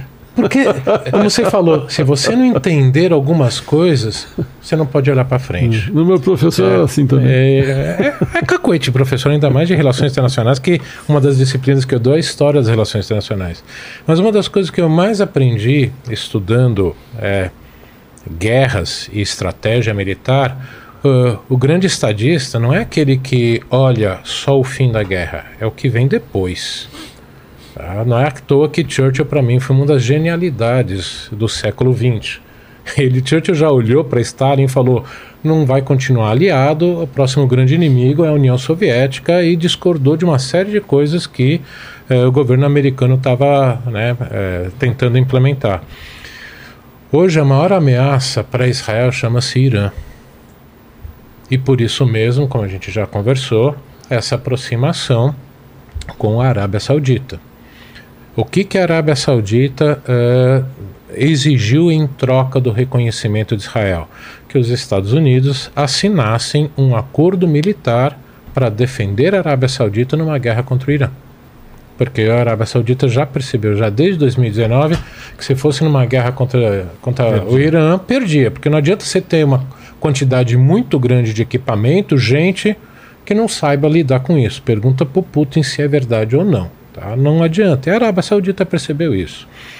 É, para Só explicar para o regionalmente. público por que, que Irã e Arábia Saudita Então- se odeiam. Então, eh, primeiro, ali na região, a Arábia Saudita eh, era já a potência hegemônica na região, principalmente depois de 1975, quando houve a Revolução Islâmica no Irã, que até 79, desculpa, até 1979, em- até 1979, o maior aliado dos Estados, na, na dos Estados Unidos na região era o Irã, não era Israel, Com como Shah muita Reza gente, com Shah Reza Pahlavi, era o braço direito americano na região.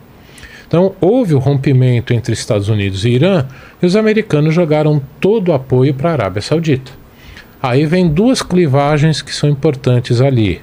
Primeiro, a Arábia Saudita é árabe, como o próprio nome diz, que lidera o mundo árabe. E o Irã, fundamentalmente, é persa, ou seja, grupo étnico diferente.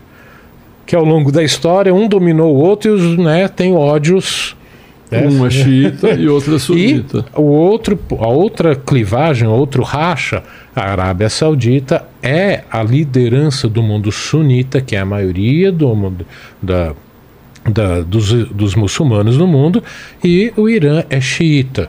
Tá? Grossíssimo modo para as pessoas entenderem é comparar que você tem católicos e protestantes. São linhas, mas acreditam em algumas né, bases comuns.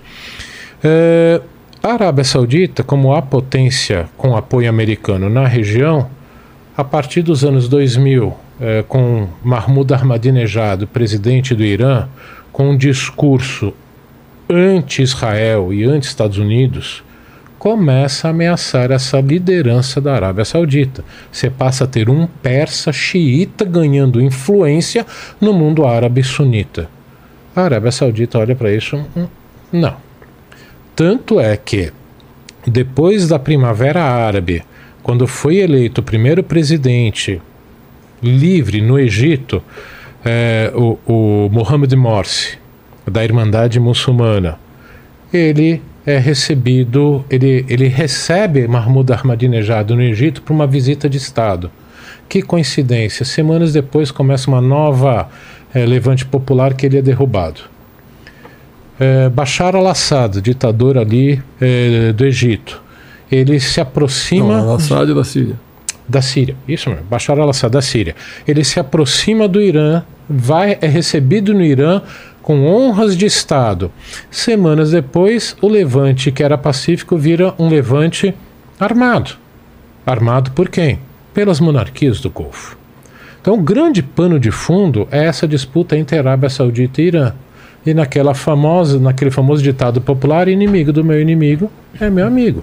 Quem é a maior ameaça para Israel hoje? Irã. Quem é a maior ameaça para a Arábia Saudita hoje? Irã. Por que, que a gente não se junta? O maior inimigo do mundo hoje é o Irã. tá? Portanto, nessa aproximação, também quem sai perdendo?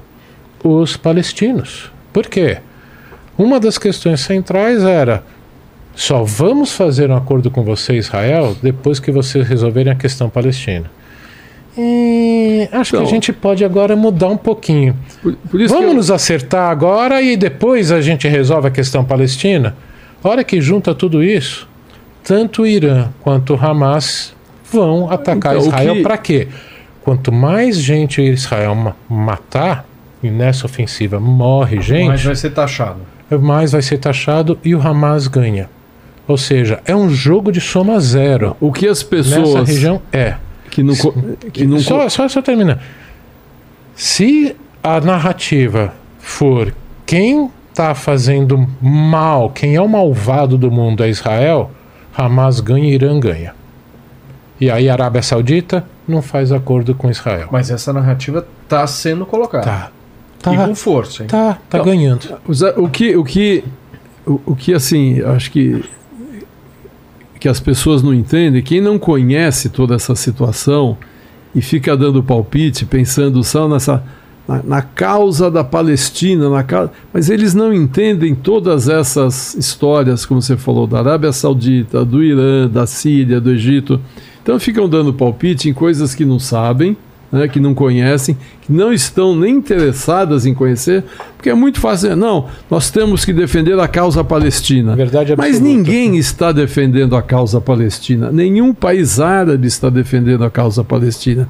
Esses 14, 15 milhões de palestinos que estão espalhados por algum desses países, nos Estados Unidos, onde for, a maioria não consegue cidadania. Eles estão há quatro, cinco gerações na Jordânia, na Síria, no Líbano, e não conseguem a cidadania. Porque eles não querem. O Egito, o pessoal, ah, Israel fechou a fronteira com Gaza. Tá bom, Israel fechou a fronteira com Gaza com toda razão, está tendo uma guerra. O Egito não está em guerra com Hamas, nem está em guerra na faixa de Gaza. Por que, que o Egito não abre a fronteira? Porque o Egito não quer palestinos no seu território. Agora, ninguém questiona, mas por que, que o Egito não quer palestino no seu território? Ninguém fala isso. Ah, eles são árabes, eles que se entendam. Não, não é bem assim. Ah, Os palestinos são, são massa, são peões de manobra para esses países árabes. É massa de manobra para a Arábia Saudita, para o Irã, para todas, é, para o Egito. Ninguém quer os palestinos. Então, Isso também antes, foi é. criado de uma maneira falsa, foi criada de uma por- por- pelos erros também da Inglaterra na época do, do mandato britânico ali, que criou esse problema de, de difícil solução. Então, por isso que eu gostaria que as pessoas parassem de dar palpite no que não entendem, né? parassem de fazer comentários baseados nos seus preconceitos. Então. Não, coitado dos palestinos. Por que, que você não fala isso para o Irã? O Irã podia receber 10 milhões de palestinos. A Arábia Saudita podia receber 5 milhões de palestinos. Márcio, eu acho que agora, talvez, é, é- é muito difícil, num momento tenso como esse, a gente pregar uma certa resolução diplomática. Mas eu acho que não é possível.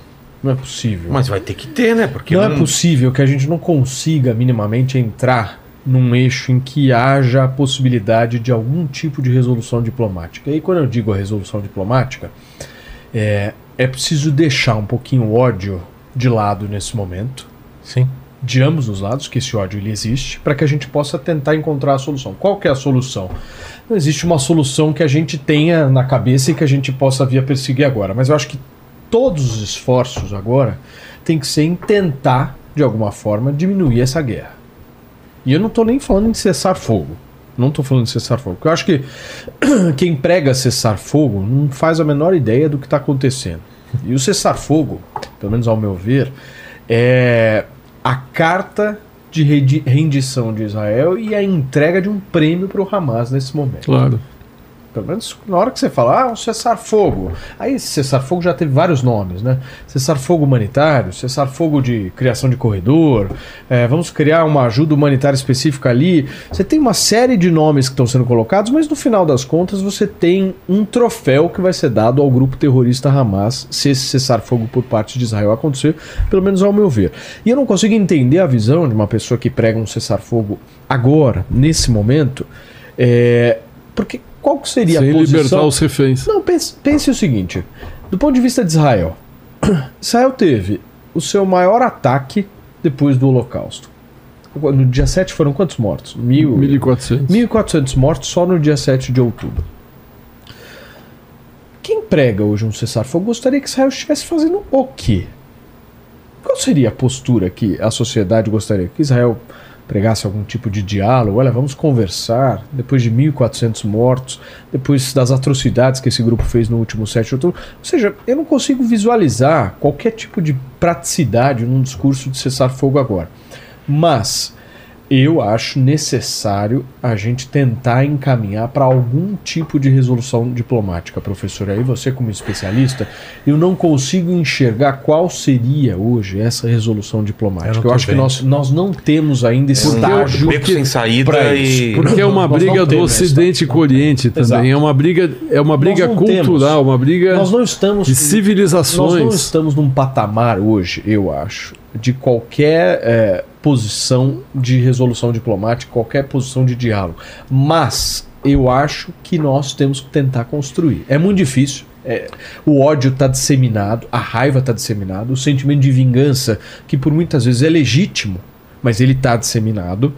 É, só que assim, nós vamos ficar nessa até quando? É, é, é isso que o secretário Anthony Blinken, né, secretário de Estado dos Estados Unidos, está tentando fazer rodando a região.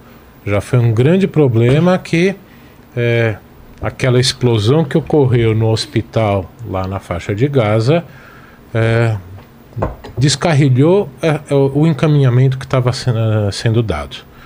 Então, nesse momento, é, é, tem que partir realmente do governo israelense. O grande problema, quer dizer, algumas questões são, têm que ser colocadas. Primeiro, a gente pode esquecer que Israel é uma democracia. Se os eleitores de Israel não quiserem parar, o governo que propuser parar cai na mesma hora, porque é um sistema parlamentarista, não é presidencialista. Israel é uma democracia. Tá? É, segundo, você tem um, um primeiro-ministro que está numa situação muito complicada do ponto de vista pessoal. Que vai ficar marcado na história. Vai cair, vai cair depois É. da guerra. Me corrija se eu estou errado. Em todas as outras guerras, mesmo em Yom Kippur, 1973, quando Israel foi pego de surpresa, né, que os vizinhos atacaram 6 de outubro de 1973, por isso que o 7 de outubro não foi à toa, tá?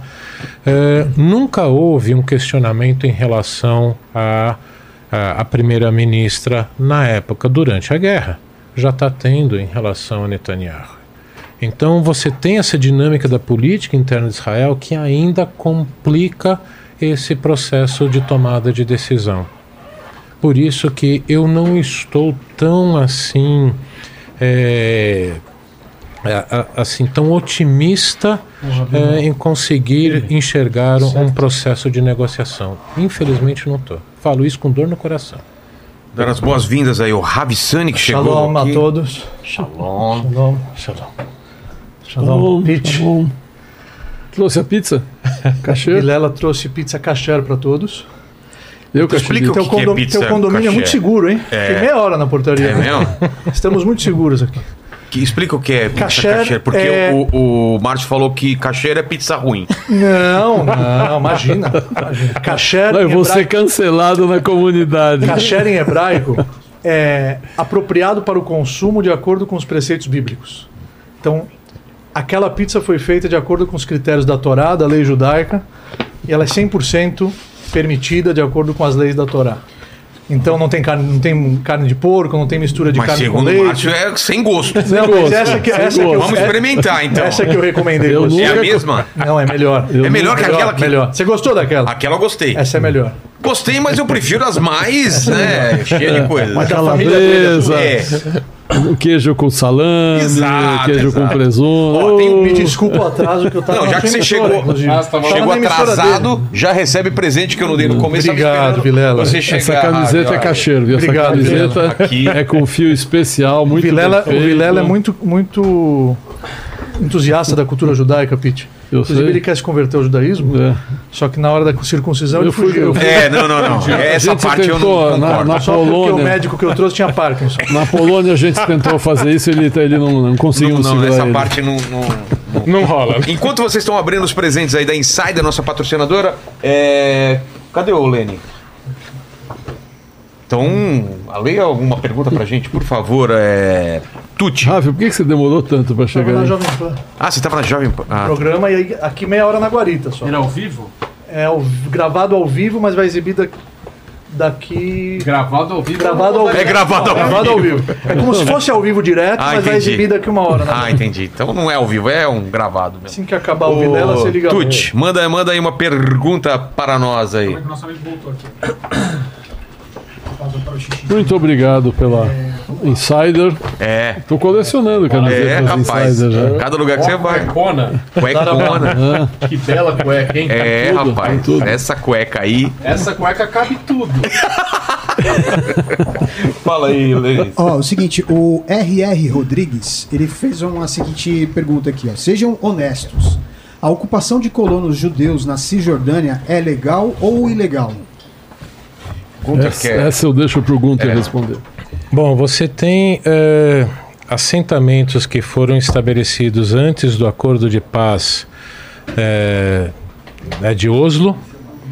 E você tem, principalmente nos últimos anos, eh, uma aceleração desses assentamentos.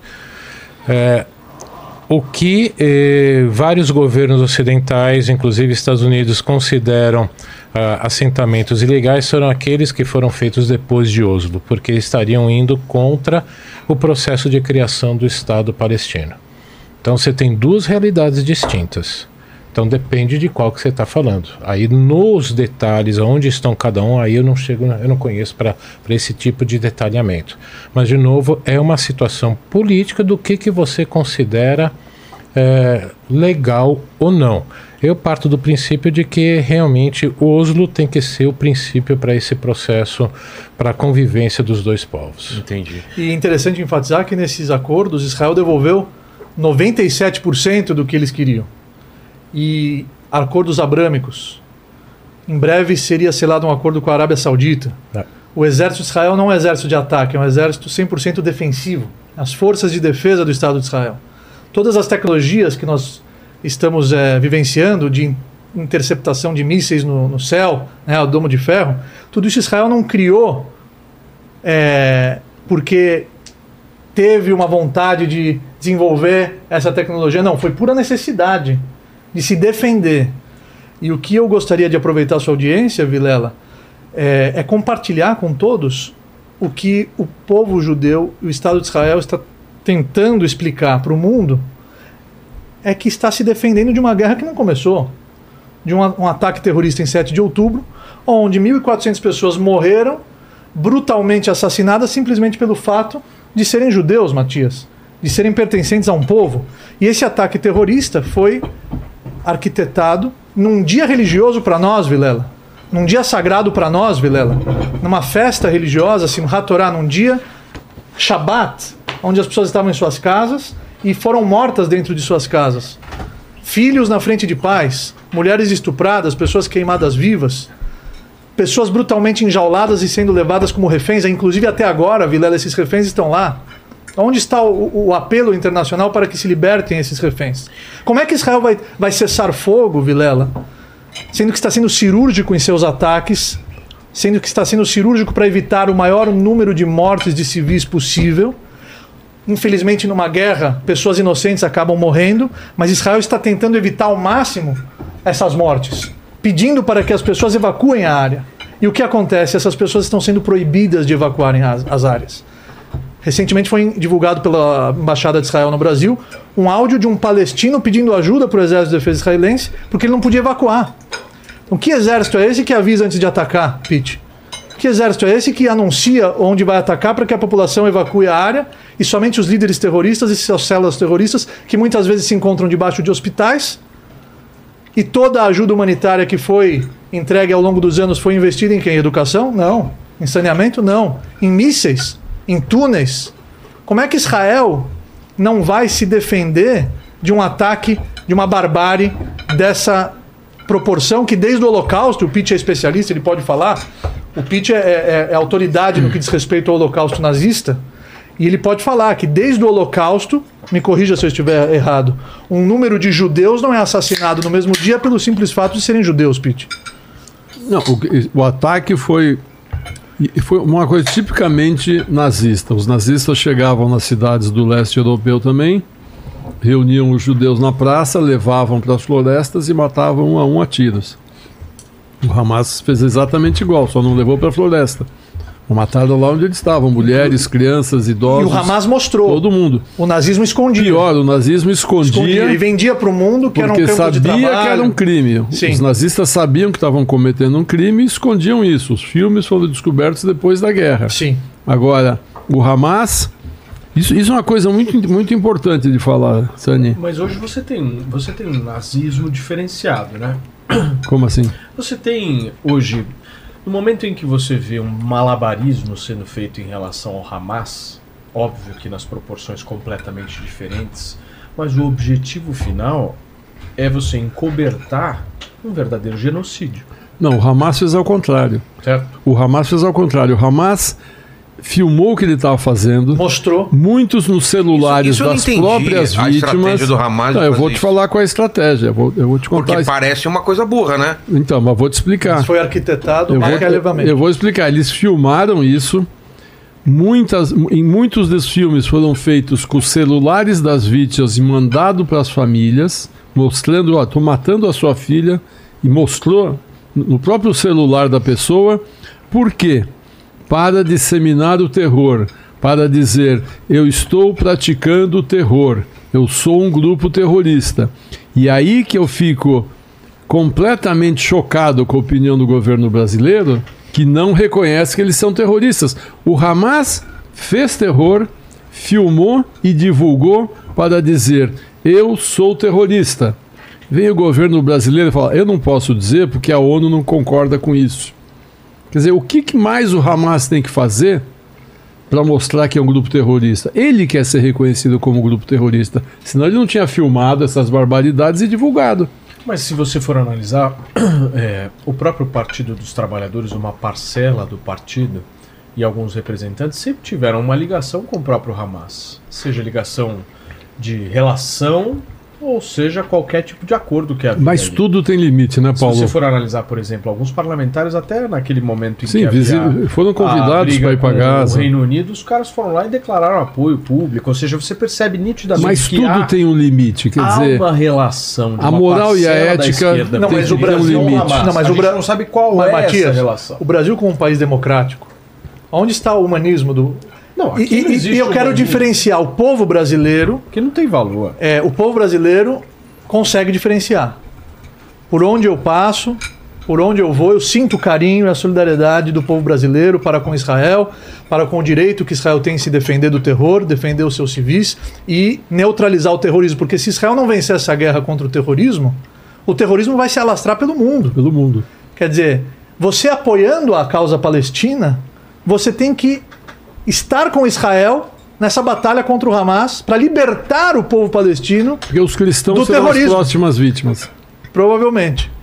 Provavelmente. Eles não vão parar nos judeus. Como eu falei, aquele Eles querem- palestino querendo evacuar, é, Vilela, e o Hamas, que tomou o governo à força daquela região, proibindo a pessoa. Eu estava ouvindo no carro o Pete falando quanto mais civis morrerem, melhor pro, pro Hamas. Por quê? Eles se escondem atrás dessas, dessas vítimas. Pitbull. Eles se É, escondem Pete atrás, eles, eles usam eles como escudos humanos. Cruelmente. É uma guerra muito difícil, Vilela. Mas o É Rabino- dolorido saber que pessoas inocentes estão morrendo. Mas se você quer que o povo palestino tenha dignidade e tenha uma liderança que merece, você precisa estar junto com o mundo nessa batalha contra o terrorismo, contra aqueles que não têm um diálogo civilizado. Pelo contrário, o grito nas manifestações lideradas pelo Hamas do rio ao mar a Palestina será livre. Isso significa todo o território. Não existem todos os povos morando civilizadamente, de forma harmônica, como você hoje andando pela cidade velha em Jerusalém, você presencia judeus, cristãos, armênios, árabes. Israel é a única democracia no Oriente Médio onde árabes sentam no parlamento. Não tem igreja em país árabe. Homossexuais são apedrejados naquela região. É. E essas mulheres que foram Em estupradas. Hamas não tem igreja. Em Hamas Essas só mulheres tem que tiveram os seus, os, seus, os seus bebês arrancados de sua barriga. Eu acho que a- aqui não é uma questão de você estar de um lado, não tem o outro lado. Ou você apoia Israel nessa guerra contra o terrorismo, ou você está apoiando o terror. É. Essa é a visão. E essa é a realidade que eles não esconderam. Que eles mostraram com câmeras. E pro pessoal. E como seus você- capacetes. E como ser pró-Palestina e ser contra o Hamas. Nós somos pró-Palestina, nós Então. somos contra o Hamas. Mas, a Porque- princípio, a gente tem dois tipos de pessoas.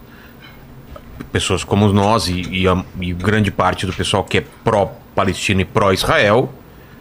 E tem gente que é pró-Palestina contra Israel. Ou seja, a favor do Ham- Porque aí Hamas. vem o preconceito o antissemitismo. E existe uma educação desde a tenridade que os terroristas plantam esse ódio contra os judeus desde que essas crianças se conhecem como gente.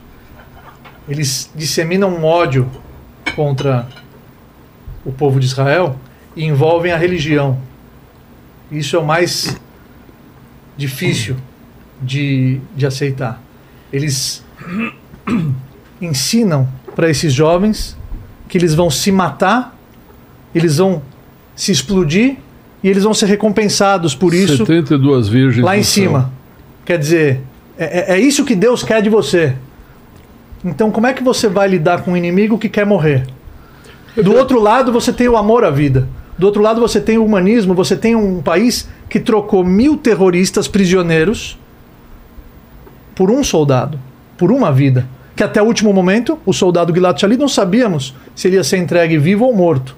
Então, é 100% viável, Vilela, querido, você ser a favor da causa palestina e ser contra o Hamas. Mas o, o Rabino, eh, a gente estava antes de você chegar aqui, a gente estava Ah. conversando um pouco da Pois não. preocupação que a gente tem em relação à questão midiática e à narrativa Sim. dentro dessa guerra. Porque se você for analisar, todos os fatos que vocês trouxeram aqui são fatos absolutamente legítimos e que realmente levam a gente não fazer nenhum tipo de equivalência moral nessa guerra. É inviável você fazer uma equivalência entre o Hamas e Israel. Nós estamos falando de um grupo terrorista contra uma democracia que pode ter os seus problemas, mas é uma democracia. Agora, eu volto a insistir. A gente hoje vive uma nova ordem mundial. Principalmente depois dessa, desse, desse 7 de outubro, eu não tenho a menor dúvida. E talvez essa nova ordem mundial, professora, ela esteja cada vez mais escancarada. Porque a gente vê um avanço daquilo que a gente chama de ditadura ou de processos mais autoritários, como é, por exemplo, a China, como é a Rússia, e a gente vê uma certa conivência desse avanço por parte do Ocidente. Se a gente analisar, por exemplo, a postura dos Estados Unidos nesse processo, antigamente os Estados Unidos tinham um pulso muito mais firme em relação a isso do que tem hoje. Hoje a gente olha para o Ocidente e fala o seguinte: quem é que está liderando o Ocidente? Estados Unidos. Então, mas eu olho para o Biden e falo o seguinte: o Biden não está liderando ninguém. Aí, desculpa, nós vamos. Eu discordar profundamente. Aí de novo aquela história do presidente é o presidente. Vamos Não, dar não, um não, passo atrás. não, É, não, Mas por é que. Gunter? Mas eu concordo com o É Gunter. porque é o Os seguinte. Estados Unidos estão liderando o Estão, Ocidente. ainda estão, ainda estão. Então, Por quê? E fazendo É. o que em relação a isso? eles e era possível o governo americano ter evitado a invasão da Ucrânia? Era. O Biden não quis. Ah, é? É. E O governo americano recusou uh, se sentar com o governo russo duas ou três vezes. Por uma série de razões. Uma delas, afastar a Europa da, da Rússia. Os americanos passaram o século XX inteiro tentando evitar que a Europa começasse a comprar gás e petróleo da Rússia para depender do gás e petróleo dos Estados Unidos. Eh, a partir dos anos 80, quando teve um enfraquecimento americano, crise econômica profunda no início né, do governo Reagan, né, o choque dos juros, tudo, eh, a Europa se aproximou eh, da então União Soviética e começou a comprar gás. Desde então, os americanos vieram fazendo de tudo para conseguir romper isso. O grande problema é que, para a economia alemã ter a competitividade que teve, o gás russo barato dava essa energia barata para a economia alemã. Um grande projeto da Angela Merkel, acreditando que a Rússia, fazendo parte dessa prosperidade econômica, ela nunca vai se voltar contra a gente um erro crasso, não entendeu como pensa russo, não entendeu como pensa Vladimir Putin. Ainda mais ela, né, Angela Merkel, ter, ter errado assim. É, da Alemanha Oriental, velho. É, ainda. Bom, que, com essa guerra, o que, que aconteceu? A Europa rompeu suas relações com a Rússia, nenhum europeu mais confia na Rússia. Eh, eles passaram a ter uma dependência do gás de novo dos Estados Unidos e eh, do Catar, principalmente Catar, que é um grande produtor de gás. E eh, eles passaram a aceitar que ter que gastar com armas porque não vinha. Quem sustentava a OTAN, quem chegou a gastar 80% do orçamento da OTAN foram os Estados Unidos. E eles agora, os europeus começaram a gastar e estão comprando da onde? Dos Estados Unidos. Ah, principalmente, não só, mas principalmente os F-35. Eh, E se você sente firmeza na posição do Biden hoje? Hoje a gente pode dizer que o Ocidente é liderado pelo Joe Biden. é. É. Estados Unidos. é, Nos Estados Unidos o presidente não tem a mesma importância que aqui. tem, É mais tem- sólida a democracia tem- lá. As instituições, principalmente o, o Congresso americano, as duas, as duas comissões de relações exteriores e a, do- a Comissão de Relações Exteriores na Câmara dos Deputados e no Senado, Relações Exteriores, é, é, Defesa Nacional, Forças Armadas, melhor dizendo, na Câmara e no Senado. Essas duas comissões são importantíssimas.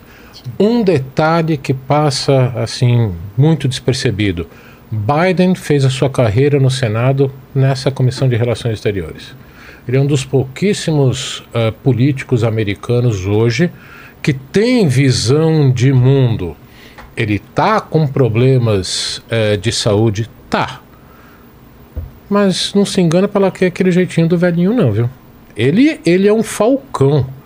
Uma das primeiras medidas que ele fez quando ele tomou o poder, ele mandou as Forças Armadas Americanas bombardearem grupos eh, eh, sustentados pelo Irã na Síria. O Obama não teve coragem de fazer isso. O Biden soltou dados de inteligência ligando o, o príncipe saudita ao assassinato do jornalista Khashoggi lá na Turquia, coisa que nunca o Obama faria. Mas e o desastre do Afeganistão? Ah, o Trump já tinha acertado de sair. O Trump negociou com o Talibã no Catar, Catar sempre ali o ponto de negociação, que ia sair. O que, que o, o, o Talibã estava esperando? Ok, o Trump vai ser reeleito e vai sair, a gente vai tomar o poder. Por que, que o Biden saiu? Porque simplesmente não tinha como ganhar aquela guerra. É Porque, como você estava falando, é, o Talibã é uma ideologia. Como o Hamas é uma ideologia, como o Estado Islâmico é uma, uma ideologia. Não tinha como ganhar aquela guerra. E ele saiu. Por quê? Vai ficar lá mais quantas décadas? Sugando dinheiro do orçamento militar americano que precisava ser direcionada para conter a China na Ásia.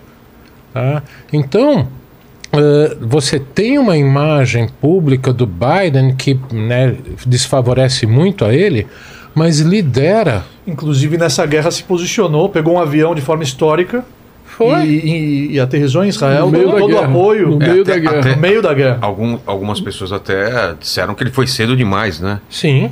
Que ele Mandou seria. porta-aviões duas lá. E não mandou alguém antes e De tal. forma histórica, Mas pousou foi- Israel no meio do conflito. Ele mandou não só lá, mas ó, como ele foi também para a Ucrânia. Sim. Numa, eh, numa situação em que não havia controle eh, eh, da, da região onde ele estava. o Obama, o Trump, o W. Bush visitaram as tropas americanas no Afeganistão e no Iraque, mas por quê? Ali a, a, a A situação estava sob superioridade controle já. era tão grande americana que não tinha ameaça para eles. Mas sempre iam o quê? Só anunciava quando chegava lá. Não anunciava antes. O Biden falou: eu vou. E foi para Israel numa situação que não estava controlada. Né, com mísseis e foguetes caindo nos Mostrando o aeroportos. seu apoio Sim. e, e legitimando Israel como um Estado Sim.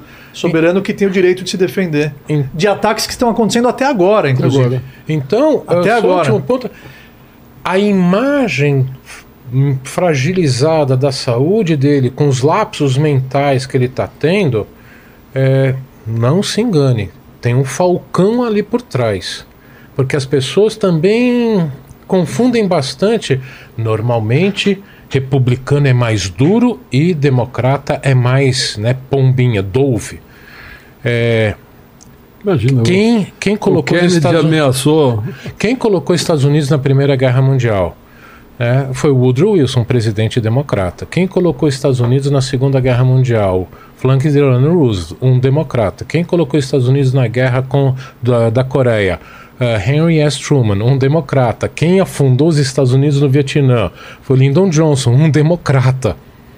Tá? Então, é, Quem fez a Rússia recuar de Cuba? Um democrata. Kennedy. Quem fez as revoluções na América Latina? Democrata. Então, A gente se engana é, muito com essa história de republicano. Parece que democrata é, é uma imagem, não é não. Pacifista e O republicano. americano é, guerreiro. O americano é um Armamentista. povo guerreiro. E o tem- americano sempre se meteu em E guerra. tem as É um instituições ali por trás, o Congresso americano, que decide se. Não adianta nada o Biden falar, vou mandar 60 bi mais agora para a Ucrânia, e o Congresso falar, não, não vai.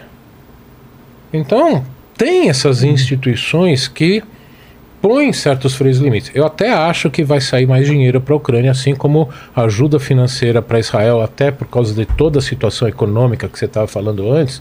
O pacote de 14 bilhões para Israel vai, ser, vai passar assim Ah, tranquilo. vai. E o Israel custo de ferro é muito alto. Tranquilo. Israel vai precisar de muito dinheiro para reconstruir. Sim. O que a gente falou, 10% da população está fora, de, fora de- de- do mercado. Israel, eu estava ouvindo um, um amigo de Israel me contando, está começando a faltar mercadoria nos supermercados, mercadorias, porque grande parte de, de- de alimentos e, e bens de Israel vem de fora, são importados. As companhias aéreas cancelam voos em área de guerra, então tem muito menos avião cargueiro chegando em Israel, está começando a faltar produtos essenciais em Israel, porque não chegam. Tudo, tudo tem que ser importado. Então, Israel vai entrar numa crise econômica muito grande. Israel estava com uma economia forte, poderosa, Sim. principalmente por causa de tecnologia, quer Sim. dizer, exportava bilhões de dólares em Acordos de paz com a tecnologia. Arábia Saudita estavam para acontecer. Estava para acontecer, estava crescendo no mundo árabe. Isso aí vai trazer uma crise econômica. O shekel provavelmente vai cair muito, né? vai perder muito valor, a economia vai afundar.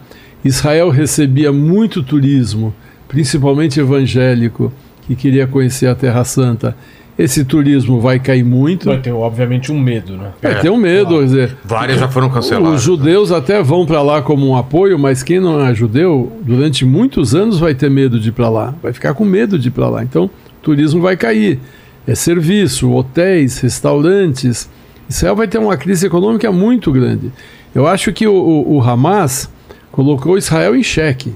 Ele deu um golpe muito bem dado, mas muito Não, bem e dado. arquitetou um aumento no antissemitismo mundial. Um dia- e, e isso, isso Escancarou. Escancarou. é, eu acho que isso Escancarou. nem foi planejado. Não, isso foi, é- foi sim, foi sim. A ponto de Israel ter que contra-atacar, né, se Esse defender. era o grande objetivo E, a- e eles utilizando essas mortes, acusando Israel De- do que eles mesmos Foi são. muito bem planejado Foi esse golpe. arquitetado cruelmente. Foi muito. É um absurdo hoje, em é, 2023, você vê na Alemanha Sim, voltar ao antissemitismo. voltar o que acontecia em 33, as lojas dos judeus É como o ataque do, do 11 de setembro foi muito bem planejado. Quer dizer, os caras ficaram pensando: nós vamos pegar cinco aviões, Sim. vamos jogar em pontos estratégicos dos Estados Unidos para colocar o terror no país.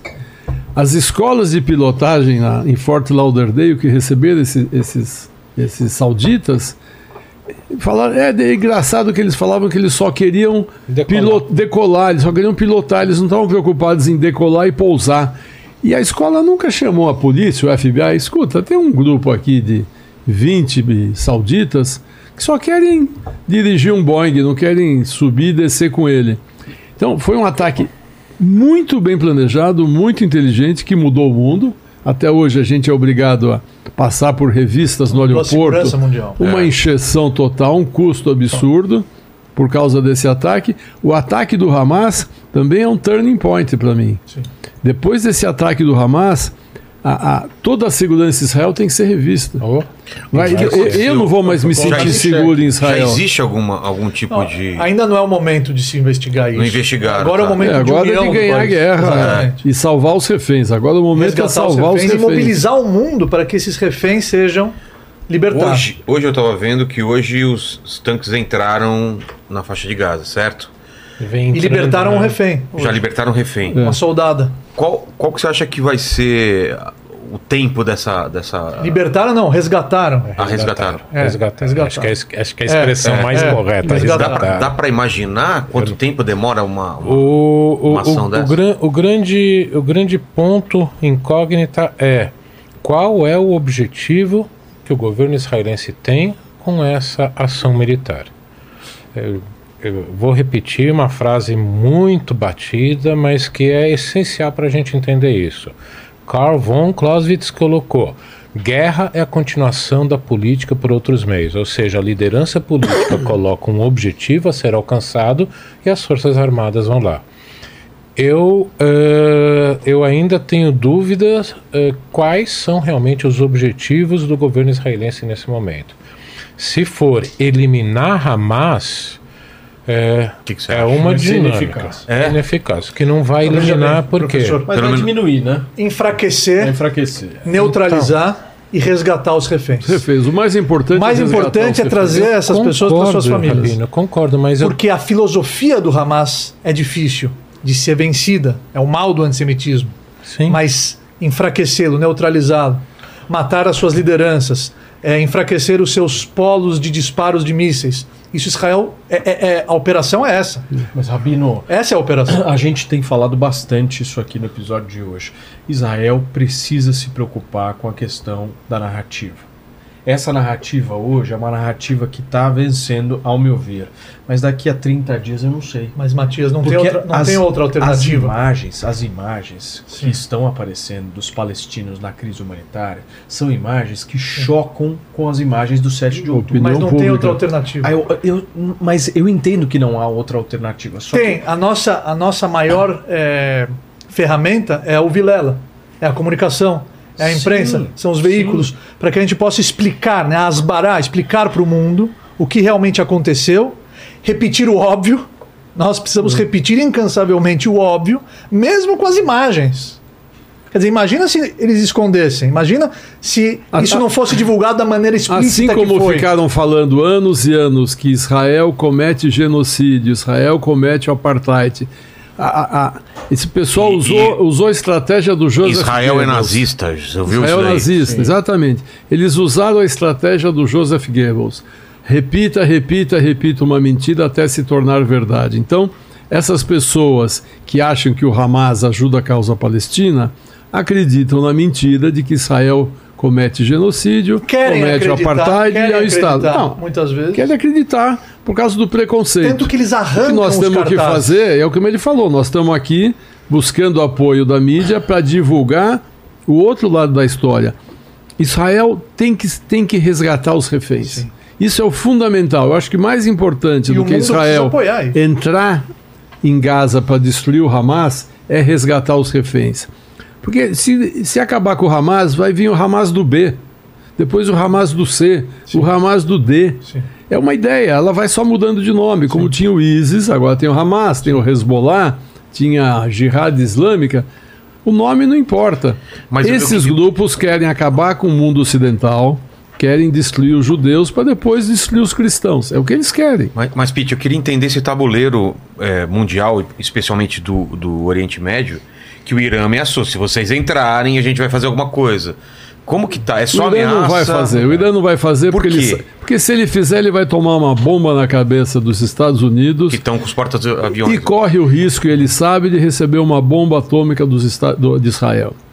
Israel é uma potência nuclear. Israel tem, dizem que entre 90 e cento e tantas ogivas nucleares. Tem, isso existe e tem tecnologia para alcançar o Irã.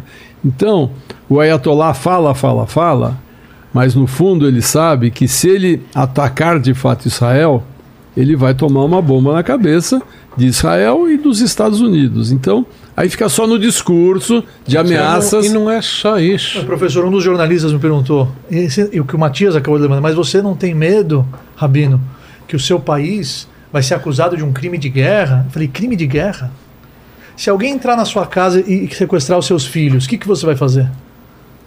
Revidar Se alguém entrar na sua casa, pegar tua filha, estuprar, quebrar as pernas dela, estuprar ela para ela não poder revidar, queimar pessoas vivas e degolar crianças e enjaular pessoas, o que, que você vai fazer?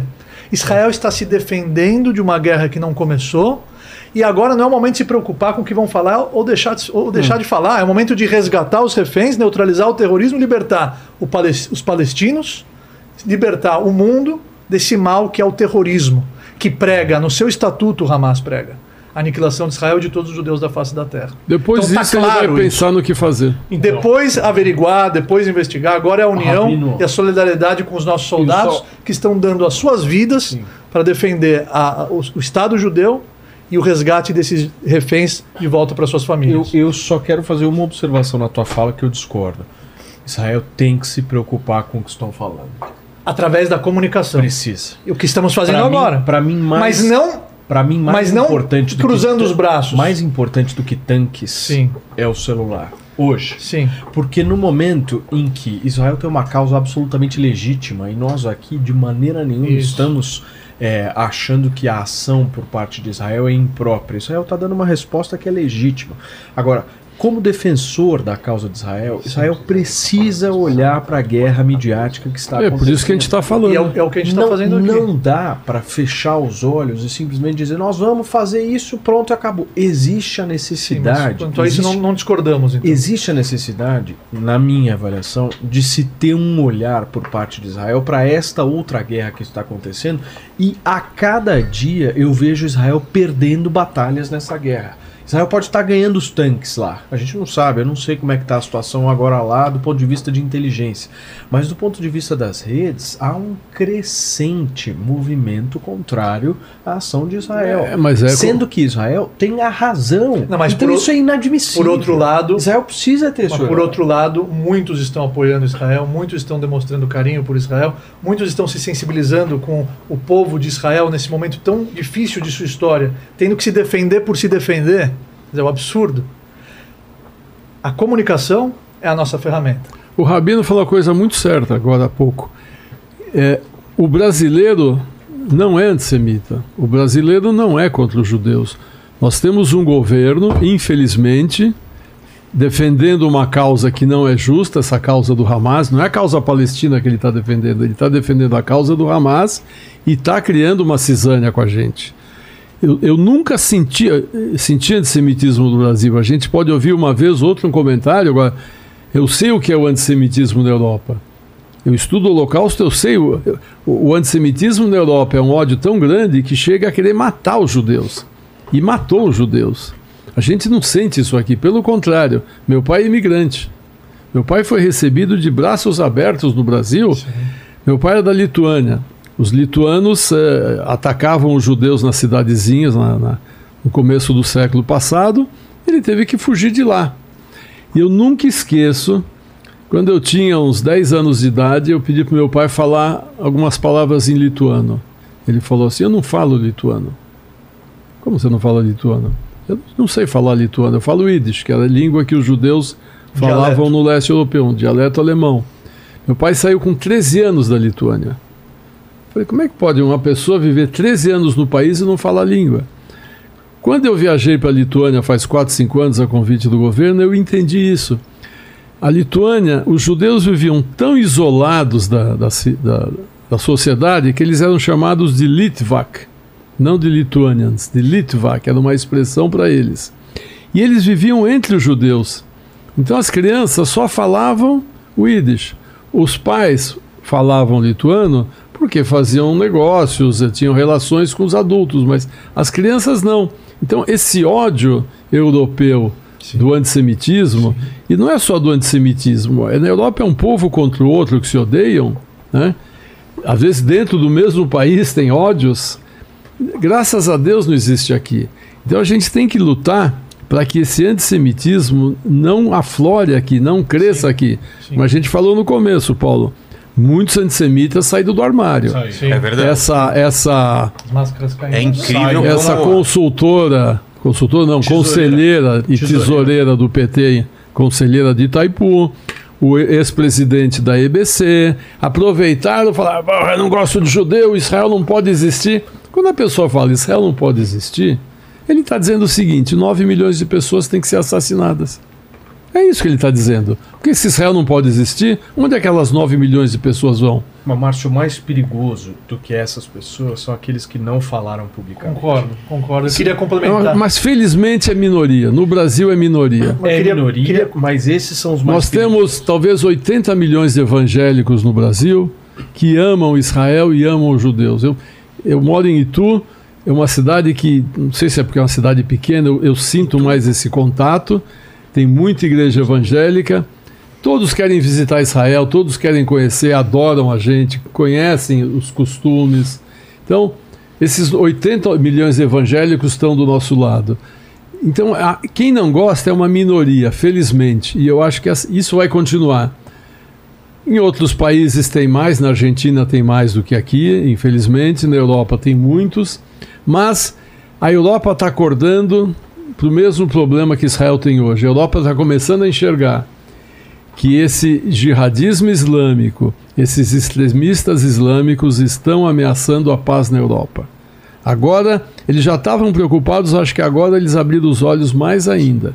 O que eles viram acontecer no Daguestão agora, falou, opa, isso pode acontecer aqui. Como teve o atentado do Charlie Hebdo. Só porque o, jornal fez caricatura com Maomé, foram lá e metralharam os jornalistas. O ataques em, em- em- discoteca também em Paris. Não é só sinagoga em É, Paris que pode é voltar a atacada. acontecer. Pode voltar.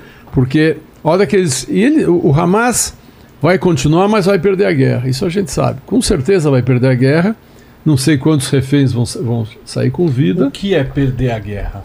Ele- Eles, eles vão ter que. ele- o, o Israel vai, vai depor do governo do Hamas.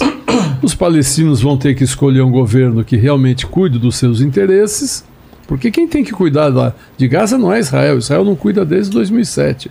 Quem tem que cuidar são os 2005. palestinos. 2005. Bom, vai tirar o Hamas da liderança. Eles vão escolher um outro presidente. Se é bom ou se é ruim é problema deles também. Não é de Israel. Contanto que não seja terrorista libertar os reféns, aí acabou a guerra. Aí Israel vai olhar para dentro e falar: bom, o que, que a gente faz agora? Só que o mundo olhou- acho que olhou para essa situação de um jeito diferente agora, por causa dessa do, do perigo que eles estão em, em se espalhar pelo mundo. Teve o atentado de, de, de, de 11 de setembro nos Estados Unidos, teve agora esse atentado em Israel, pode ter um atentado tão grande quanto na Inglaterra ou na França. Ele fala: opa, vamos ficar esperto porque vai chegar, está chegando no nosso, nosso rabo também. Eu ia complementar o que ele falou, professor, sobre o histórico do Brasil, né, diferenciando o povo brasileiro, a cultura brasileira, de um determinado partido não reconhecer o terrorismo como terrorismo. O Brasil participou da criação do Estado de Israel. Quem presidiu aquela Oswaldo sessão Aranha. em 1947 foi Oswaldo Aranha. E Oswaldo Aranha que salvou as minha- os meus familiares do Holocausto, Vilela. Sou neto de sobreviventes do Holocausto. Quem deu os vistos para o meu tio-avô trazer o meu avô, minhas tias-avós e meu bisavô? Oswaldo Aranha. Meu tio-avô na Alemanha nazista percebeu o que estava acontecendo. Meu bisavô falou: Não, mas nós somos alemães. Conosco não vai acontecer nada. Eu lutei pela Alemanha na Primeira Guerra. É, Mal sabiam. Esses foram os primeiros a, a morrer. Mas o meu tio avô falou: Não, mas eu vou embora. Estão quebrando as lojas dos judeus. Ele atravessou a fronteira a pé. Um amigo levando ele num carrinho de mão, colocou mercúrio para justificar a saída, para levar ele para um hospital. Ele entra na França e ele vê uma banca de jornal. Aí ele vê lá uma revista com uma paisagem linda. Ele fala: Para lá que eu vou. Eram as praias do Brasil. E aí ele chega aqui sem falar o idioma, entra nas casas de jogo, começa a vender gravata, tua gravata tá suja, compra a minha, lavava suja, vendia no dia seguinte. E ele foi até a sede do Palácio do Governo, desse Oswaldo Aranha, se, a- se agarrou nas pernas do Oswaldo Aranha, utilizando a linguagem do coração, que todo mundo entende. Oswaldo Aranha falou: O que, que esse menino quer? Quer vistos para trazer os seus pais, seus irmãos da Europa. Dá os vistos para ele. E aí ele enviou os vistos por debaixo dos selos das cartas. Trouxe meu avô, minhas tias-avós, meu bisavô e minha bisavó. O Brasil tem raízes judaicas. Oh, Os judeus estão Oh. aqui desde 1500, exatamente. colaborando, investindo. Por onde os judeus passam, deixam uma contribuição na ciência, na cultura, na arte, na literatura. Não é antissemita. Não é. tem que deixar isso bem E- claro. e Não, é o povo. E não é um povo preconceituoso. Não Muitos é, imigrantes vivem aqui em paz. E essa cultura nós precisamos preservar, esse espírito nós precisamos preservar. Concordo com o Matias quando ele diz: muitos estão se calando. É verdade, poderiam estar se posicionando e não estão. E tem aquela frase do grande eh, historiador que no futuro nós não vamos eh, nós não vamos nos lembrar da fala dos nossos inimigos e sim do silêncio dos nossos amigos. Então, é, essa fragilidade que o Matias detectou no âmbito da, da explicação, de explicar o óbvio, é o que nós estamos fazendo aqui, é repetindo só- o óbvio. Não acho que é só comunicação. Eu acho que há necessidade também de se ter um certo aparato político e de Israel se preocupar de todas as formas em não se isolar politicamente.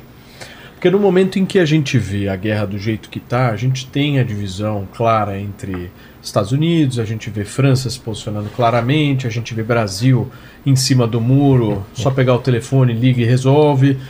É, A Rússia, como se a posiciona? Rússia se posicionando clara. Assim, existem, existem países que você, vendo a falta de posicionamento, você enxerga o posicionamento muito claro.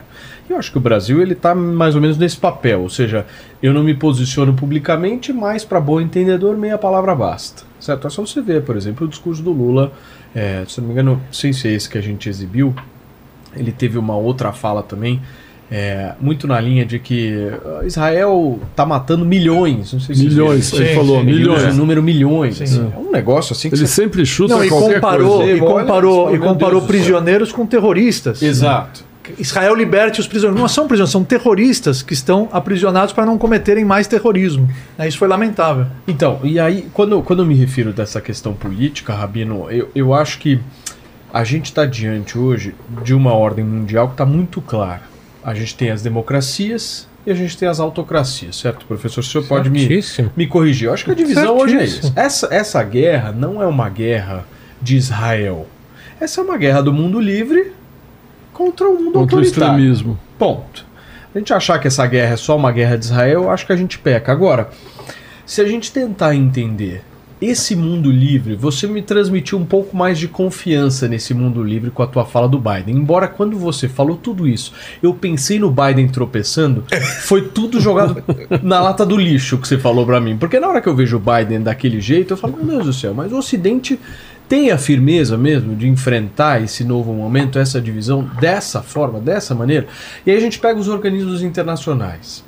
É, o vexame que é. Até o ministro Mauro Vieira, agora há pouco, é, fez uma, uma declaração nessa saída, um discurso de saída, Vilela, do, do Brasil, da presidência, depois desse um mês de, de, de rotatividade aí na, na presidência do Conselho, dizendo o seguinte: é inadmissível essa inércia do Conselho de Segurança dizendo que o conselho praticamente não serve para nada. Ou seja, o Brasil está saindo e criticando esse conselho. Mas estava na cadeira da presidência, Tá. podia facilmente propor. Sem dúvida. Claro, não, é tudo um jogo, né, Rabino? Tudo um jogo que a gente está vendo. Agora, tentando entender um pouco os próximos passos, aí pergunta é, de leigo para vocês em relação a esse tema. É possível que a gente tenha uma escalada? Escalada que eu estou me referindo, a gente já viu ah, alguns bombardeios ali por parte do Hezbollah, a gente viu Síria respondendo algumas coisas, a gente vê um posicionamento também do Egito que não é um posicionamento muito claro, é mais do tipo, "Ah, essa briga não é minha. É possível haver algum tipo de escalada? Eu não e essa acho. escalada seria baseada no quê? Eu não China acho. fazendo declarações, Eu Rússia não também. acho porque complementando. Você já vem aí uma guerra colocando, mundial? Não vem. Não, Não vem. vem. Imagina o Não cara que tá vem. pagando boleto agora. Não É. Não Eu quero que o cara que tá Vamos- pagando boleto vamos- só quer viver. Vamos, vamos pensar Continua clara- pagando porque- Uma, uma lógica muito simples, gente. É, Terceira Guerra Mundial, como se fala, é o que? Efetivamente, uma guerra termonuclear que vai acabar com a vida na Terra como a gente conhece hoje. Porque eh, no auge da Guerra Fria, Estados Unidos e União Soviética podiam destruir a Terra 32 vezes, agora só 16 vezes. Melhoramos. De 32 né, para 16. É, você você está disposto a acabar com a tua sociedade por causa do quê? Você quer se coloca na cadeira de Xi Jinping, ah, do, do Putin. do Putin. Você está disposto a apertar o botão? Ok, eu Mas vou você acha que a acabar. Eu vou passaria por- acabar. Por eu uma vou ac- nuclear só. Sem dúvida. Só. se, se você, É mesmo? se você tá falando Terceira Guerra Mundial, é isso. É isso, tá? Eu vou apertar o botão, eu destruo os Estados Unidos da América. Yes! E você? Você sumiu da face da Terra. A tua sociedade desapareceu É por quê? suicídio. É suicídio. Me, me, me dá um exemplo na história de um governo que tenha cometido suicídio. Eu vou atacar para ser destruído, aniquilado. Aniquilado. Não Que é existe. isso uma guerra termonuclear? Então quem está pagando Não o boleto, tem. eu recomendo continue Não pagando, porque senão vai pagar com então, multa. ok. Já vimos que Juros. China, Juros. China e Guerra das Rússia. Maldivas. eh, China e Foi Rússia não suicídio. vão entrar nisso? Não, não vão entrar. Tá? Irã, como a gente estava conversando, não só sabe que pode tomar uma bomba atômica, mas o que é muito pior para o regime dos ayatolás é qualquer é, agora medida que possa prejudicar mais ainda a economia iraniana, eles estão correndo sério risco de caírem. Até porque aquela outra moça que foi espancada porque não estava usando o véu direito morreu e voltaram a ter protestos, eh, pessoas à noite em Teherã gritando slogans contra o regime. À noite, porque assim não sabem de onde eu sou e o regime está sofrendo eh, uma contestação muito grande. qualquer eh, envolvimento militar no- do Irã nesse, nesse conflito significa uma crise econômica gigantesca e o regime cai. Tá? Então, o Irã, para mim, não vai entrar por E- causa e, disso. E eu complemento com uma coisa. O Ayatollah fica dizendo para os jovenzinhos se, se explodirem porque vão para o céu encontrar 72 virgens, mas o Ayatollah sabe que isso não é verdade. O Ayatollah sabe que isso não é verdade. Se ele morrer, acabou. Então ele não quer uma guerra nuclear, porque ele não vai para o céu encontrar 72 virgens, ele sabe Tanto que disso. ele está vivendo em Isso é alto um discurso para enganar os ingênuos dos seguidores dele. Então vai ficar regionalizado. Por, por Como último, sempre foi. como por sempre último, foi. ah, o Hezbollah no Líbano. Ah, o que eu já li, eu vi ah, as lideranças o- drusas. Só, só- só uma interrupção, professor. O Hezbollah, ele é um grupo muito mais forte do que o Hamas, Muito, né? Ah, é? Nós estamos falando, sei lá, o Muito. Hamas tem uns 30 mil integrantes ali, militantes terroristas. O Hezbollah, pelo que eu tinha visto, são mais de 100 mil pessoas Eles- ali o Hezbollah né? cresceu muito porque ele, eh, ele recebeu mais financiamento ainda iraniano para lutar na guerra civil da Síria para manter o Bashar al-Assad no poder, que é aliado do Irã. né? Então, o, o- um- o que eu vejo ainda como um, um problema muito maior para Israel é que eh, essas tropas do Hezbollah agora eles estão treinados numa guerra. E guerra civil, guerra né, eh, quarteirão, quarteirão. Eh, Então, na quantidade e pelo treinamento, eh, seria um, adversário muito complicado para Israel. Só que o Hezbollah não manda no Líbano. Ele é o maior partido político. Eh, você tem lideranças drusas, cristãos drusos e os muçulmanos sunitas que já falaram: olha, você não vai enfiar o país de novo numa guerra como você fez em 2006. Quando eles atacaram Israel, Israel bombardeou Israel nessa é, e é, arrasou o Líbano. Por quê? Porque eles também se enfiam no meio da população, usam a população de escudo humano, tudo que o Hamas aprendeu com o Hezbollah. Então, é, tem uma pressão muito grande Nenhum deles das outras a causa palestina. tem uma pressão muito grande das outras comunidades libanesas que não querem isso, não querem arrastar o país de novo para uma guerra. Eu estou ainda com a minha análise de que isso vai ficar localizado em Israel Mas, e Hamas. mas o Hezbollah ele tem uma outra diferença que é importante, que é o braço político dele. Né? Sim.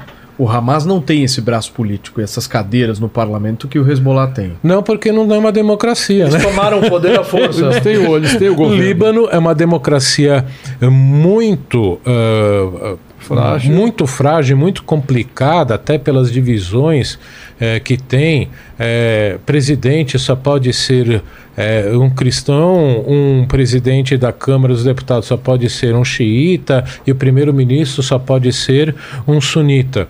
Isso está na Constituição. Então é, é, é, uma, é uma democracia muito imperfeita, mas ainda é uma democracia. Tem eleições no Líbano. Não, mas o, o que eu tô colocando é. Na- há um em Hamas não tem, né? Na Então, mas Gaza há um não tem. fator, eu acho, é, mais sério no Hezbollah que, ainda sendo uma democracia, há terroristas com poder político. Sim. Eleitos. É um, é um Estado dentro do Estado Exato. libanês. É, é ainda pior do que apenas É. a tomada de poder. É. O Hezbollah é um Estado Mas se dentro do entrarem Estado. na guerra libanês. vão ser arrasados. E o Líbano mísseis. sabe disso. É. O Líbano Sabe, sabe. sabe, sabe, por isso O que esses Líbano acabou de grupos- passar por aquele problema que explodiu no porto, aquele depósito do, do Hezbollah que destruiu a cidade. O Líbano está se reconstruindo. O Líbano não quer. O Líbano é, é um, é um lugar também de lavagem de dinheiro para todo mundo. O Líbano tem vários interesses na região. Então não existe interesse em destruir o Líbano. O Líbano não quer entrar na guerra. O Hezbollah está assistindo. Até agora não entrou por causa disso. Manda uma bombinha aqui, uma lá, para Até não pra dizer que está dormindo. né? É. Que tá apoiando o não Hamas. dizer que está dormindo, mas não vai atacar. E se atacar, vai ser dizimado. Eles sabem disso e não querem. Agora, talvez agora respondendo o que você perguntou, do que, que Israel tem que fazer eh, com a guerra se prolongando, eh, e o nosso papel aqui, que estamos falando sempre, eu acho que a gente tem que convencer o mundo de que o Hamas não defende a causa palestina. Eu acho que essa, esse é o segredo da história. Nós precisamos convencer as pessoas de que o Hamas não defende a causa palestina. O Hamas quer destruir Israel porque é um Estado judeu numa região que eles acham que só pode ter muçulmano. E se conseguissem fazer isso, eles iam conquistar a Europa. É isso, isso é o objetivo deles. O objetivo deles não é ajudar os palestinos. Eu acho que essa é a principal missão nossa. O Hamas, o Hezbollah, o Irã, eles não ajudam a causa palestina. Pelo contrário, eles prejudicam os palestinos. Quanto mais atentado eles fazem, pior a situação dos palestinos. O Hamas provou que ele não está preocupado com os palestinos na faixa de Gaza. O palestino é escudo para eles. Né?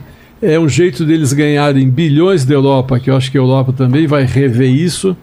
A Europa vai parar de entregar bilhões para o Hamas, porque viu que o Hamas transformou tudo em armas.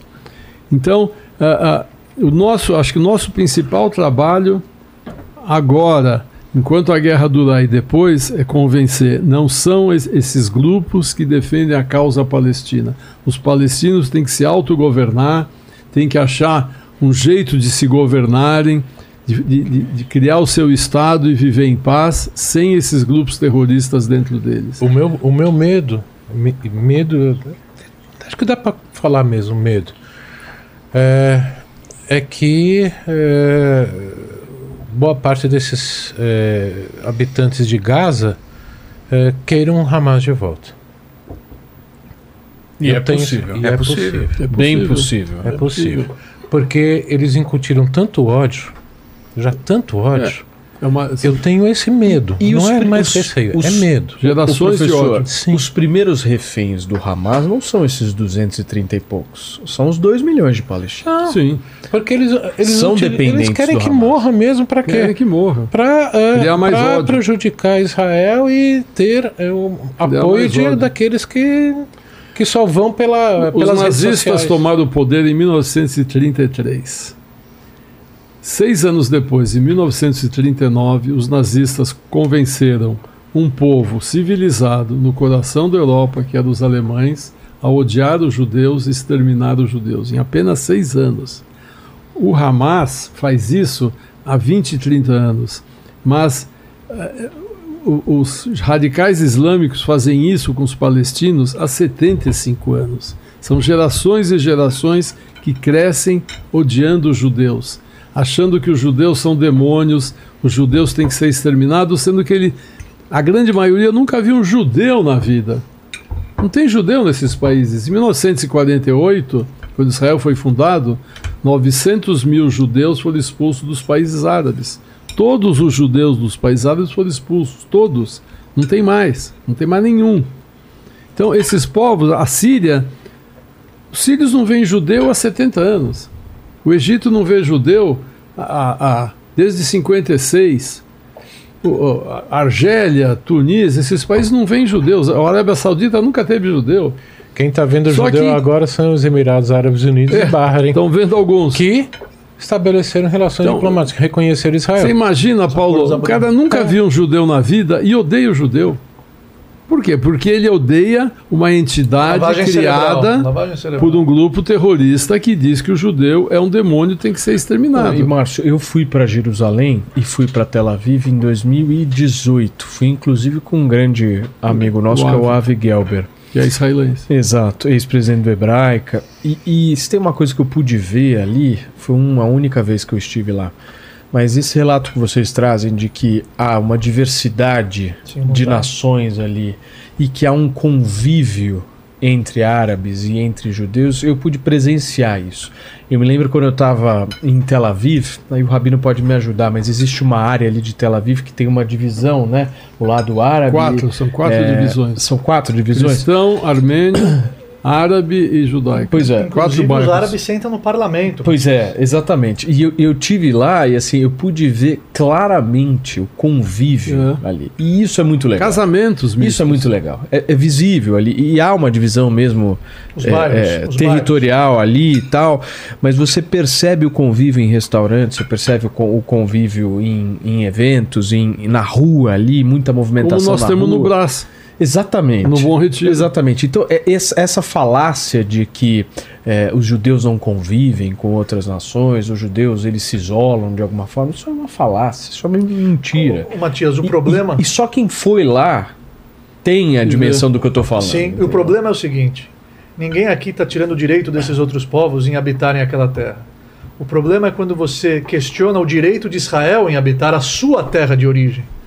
Lemos semana passada em todas as sinagogas do planeta o, o vínculo do povo de Israel com a terra de Israel através do primeiro judeu da história, Abraão, Abraham, quando Deus fala para ele: Lech lecha me'artzecha me'moladecha me'beit avich el haaretz asher areka. Vilela vai traduzir agora. Não tô brincando. Saia da sua terra, da sua pátria e da casa dos teus pais. Mas para onde eu vou? Elaretz Asher Areka. Para a terra que eu lhe mostrarei, a terra de Israel. Naquele momento, quando Abraão sai, sem entender o motivo, porque ele estava muito bem lá, com 75 anos de idade, palestrando, apresentando o monoteísmo para uma geração de idólatras, e as palestras dele lotadas, os podcasts deles com muitas visualizações. Exato. E fala, Deus, mas eu estou te apresentando para ele, você quer que eu pare? Sim, vai, lech lechá. Tua, tua missão nem começou ainda. Você nem imagina o que você vai ser. De você vai sair uma grande nação, a nação de Israel, que o seu neto Jacó teve um nome acrescentado, Israel, nós somos Bnei Israel, os filhos de Israel. Então, quando ele sai sem entender e habita aquela terra, ele se conecta espiritualmente com aquela terra. E arqueologicamente falando, vocês podem pesquisar, evidências históricas conectando a- o povo judeu com a terra de Israel. Nunca houve na terra de Israel uma ausência de população judaica. Então você querer levantar uma bandeira de uma causa eliminando um povo, eliminando uma nação e não dando a ela o direito de existir, Matias, nesse caso não tem negociação, não tem diálogo, não tem outra alternativa. É dolorido, é, mas quando se trata de terrorismo, nós não podemos em nenhum momento nos calarmos. Então é um momento que o povo judeu está atravessando uma fase muito, muito delicada, mas a nossa fé, como sempre prevaleceu, e como em todas as gerações se levantam contra nós, desde o faraó do Egito, eh, Pérsia, na época do Amã, Babilônia. Babilônia, Roma, Roma. nazismo que ele falou, Inquisição. Inquisição, a Intifada, todas as gerações. Agora o Hamas, eu tenho certeza absoluta que Shomer- Israel. O guarda de Israel não dorme e que nós venceremos essa batalha. Mas a nossa maior dor é que o preço É muito caro. é caro. E 1.400 pessoas que morreram al Kiddush Hashem, que significa que eles, através da sua morte, por serem judeus, eles, as suas almas ascenderam aos céus, mas através dessa luz que ascendeu aos céus, o mundo agora está começando a entender o que é o bem, o que é o mal, o que é amor à vida e o que é terrorismo. O que é amor à vida no judaísmo? Que a própria lei da Torá deve ser transgredida para se salvar uma vida. O nosso amor à vida é tão grande que nós temos o dever de transgredir as leis do judaísmo, da Torá, para salvar uma vida. E do outro lado, ao contrário, se mata, instrumentaliza uma população para que eles possam ser utilizados como escudos humanos que sensibilizam a mídia internacional para que uma narrativa sendo repetida várias vezes se transforme numa acusação ilegítima contra o povo judeu. Então, nosso desafio agora é nos unirmos em prol da vida, em prol de um mundo livre, igual Matias falou. E esse mundo livre é um mundo sem o Hamas, sem células terroristas. É, é uma minoria mesmo. Eu acho que no Brasil é uma minoria que apoia o Hamas, que defende esse absurdo que é o Hamas. Eu que é uma minoria. Só que é uma minoria barulhenta.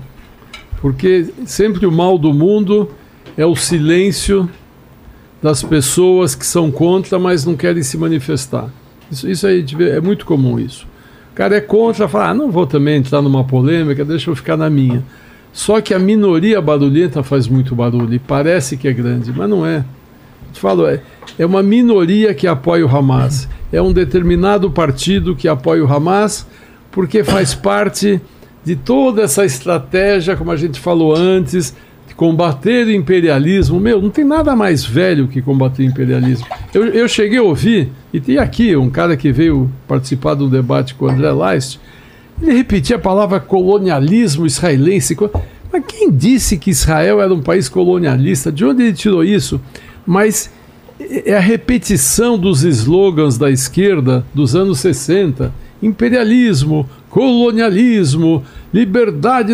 Meu, é é uma coisa tão E antiga. o que mais dói é relativizar, Pré-hippie. relativizar. É pré-hippie isso. O, o, o, o, É Pete, pré-Woodstock, pelo amor de Deus. o que Eu já- mais dói, Pete, é relativizar terrorismo para justificar essa narrativa. Pois é, mas porque eles, porque eles se baseiam em, em coisas do século retrasado. Mas, Márcio, tem um problema nessa história que eu eu entendo que é um partido nanico, mas, por exemplo, o Partido da Causa Operária, o PCO. O PCO recebe dinheiro público e claramente teve uma posição antissemita. Sim. Claramente. Por causa disso. Então, mas qual que é a postura da- do judiciário brasileiro? Um partido desse, ele precisa de todas as formas receber algum tipo de punição por esse Mas posicionamento. eu não sei se existe. É uma manifestação criminosa. É criminoso o que eles fizeram. A manifestação que eles Sim, fizeram em relação sim. a Israel é criminosa. Dizendo que tem que, tem que Aí eliminar muitos falam assim: Israel. ah, Paulo, não dá nem bola. É partido nanico. Partido Não, nanico que sobrevive é graças a minoria ao meu imposto. que eu Sim, falei. sim, sim. É a Eu minoria pagando pra esses caras promoverem crime. O MST também. Na Alemanha é proibido também. manifestações pró-Hamas. Ah, é? É. Foi Na Alemanha é proibido manifesta- manifestações pró-Hamas. Eu acho que todos os países democráticos deveriam adotar Sorocaba, a, prefe- a Câmara dos Vereadores de Sorocaba fez uma lei há duas semanas atrás que é proibido manifestação pró-Hamas, que é um grupo terrorista. Na Alemanha é a Prefeitura de Sorocaba fez isso. Aprovou na Mas Câmara se é, pro- se é Municipal. proibido fazer uma manifestação nazista, tem que ser proibido uma Exatamente, manifestação exatamente. pro Hamas ou para pro ISIS, É, ou seja o que for. Posso tá- fazer um. um, é, Vilela, vamos vamos O encaminhando. podcast é seu. Então, vamos é encaminhando. posso fazer? Isso tudo é seu. Então fechou. Esse cenário é Vilela, seu. Eu só acho uma é coisa. seu. Todo mundo percebeu que a gente comeu pizza, É, Eu vou queria comer depois, mas o Rabino isso. não comeu Eu a preciso pizza. Lavar- cachê. Posso falar? Eu preciso lavar a mão, fazer uma Ah, oração, Ah, sentar, fazer abrahar. Tá bom. Vou comer depois com o Matias. O Matias, eu- eu- o encomendou uma só pra ele. É, eu vou, eu vou comer contigo depois também. Ele faz o Depois que- churrasco lá no depois podcast que o Márcio dele. falou que era sem sal Sem- a pizza, é, eu sem gosto. um pouco Ele de já foi, dele é, faz Não é churrasco tão ruim, no né? podcast. Não é tão ruim. Fazer um É. cachê lá comigo no teu podcast. Não, Dá- mas tem, dá mas pra tem que ter comer. Rabino. Não, deixa comigo, eu trago.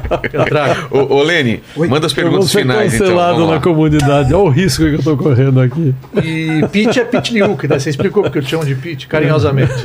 O professor Pode- não pode me entendeu chamar nada. de Mas quem é Pete. Quem é Pete? Pode- todo mundo pode me chamar de Pete, que todo mundo chama de Pete. Manda uma música do, da Pitch aí. Todo mundo chama de Pete. não tem tanto indivíduo que atire a primeira pedra. É, essa é boa. Essa é boa. Vamos lá.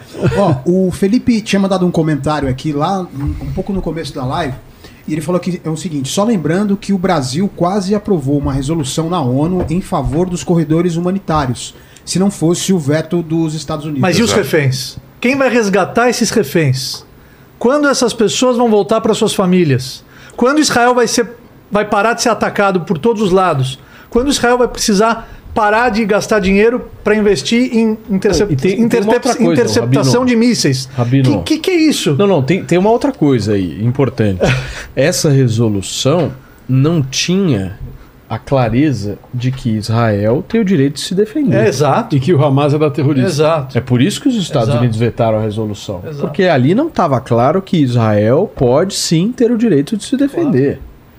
Pode parecer coisa boba para as pessoas normais. Mas isso muda mas tudo. diplomaticamente Rapaz, Coloca em risco a, claro. a existência Tem do Estado de. Israel.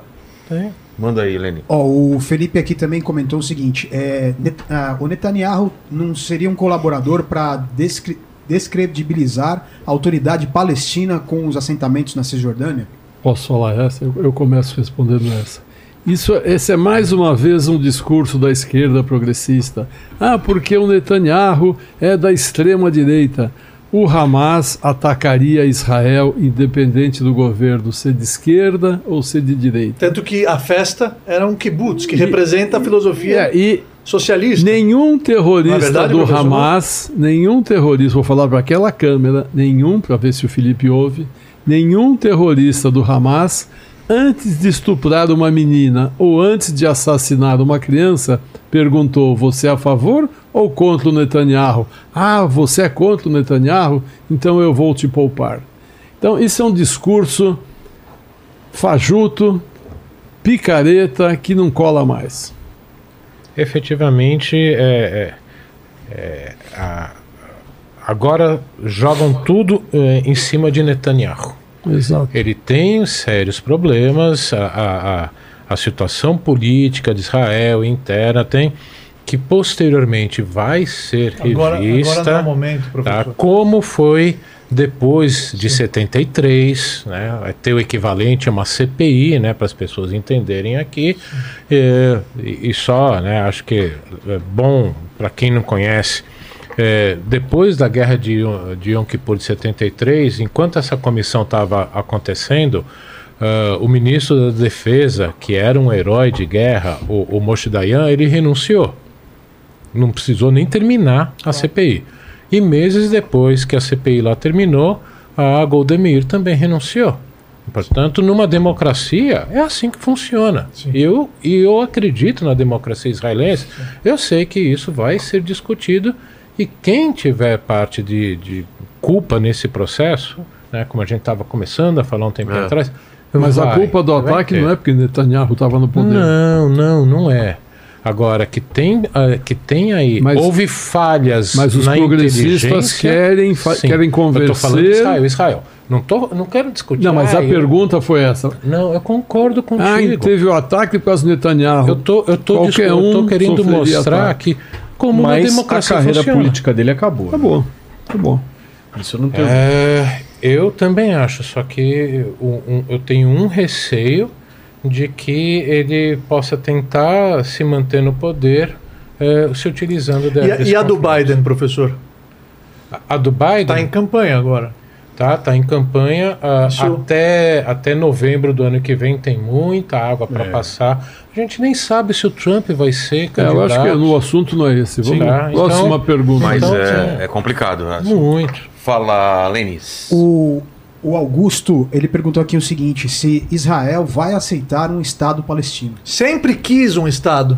Em 1947, a resolução era uma partilha, um Estado judeu e um Estado árabe. A Liga Árabe negou.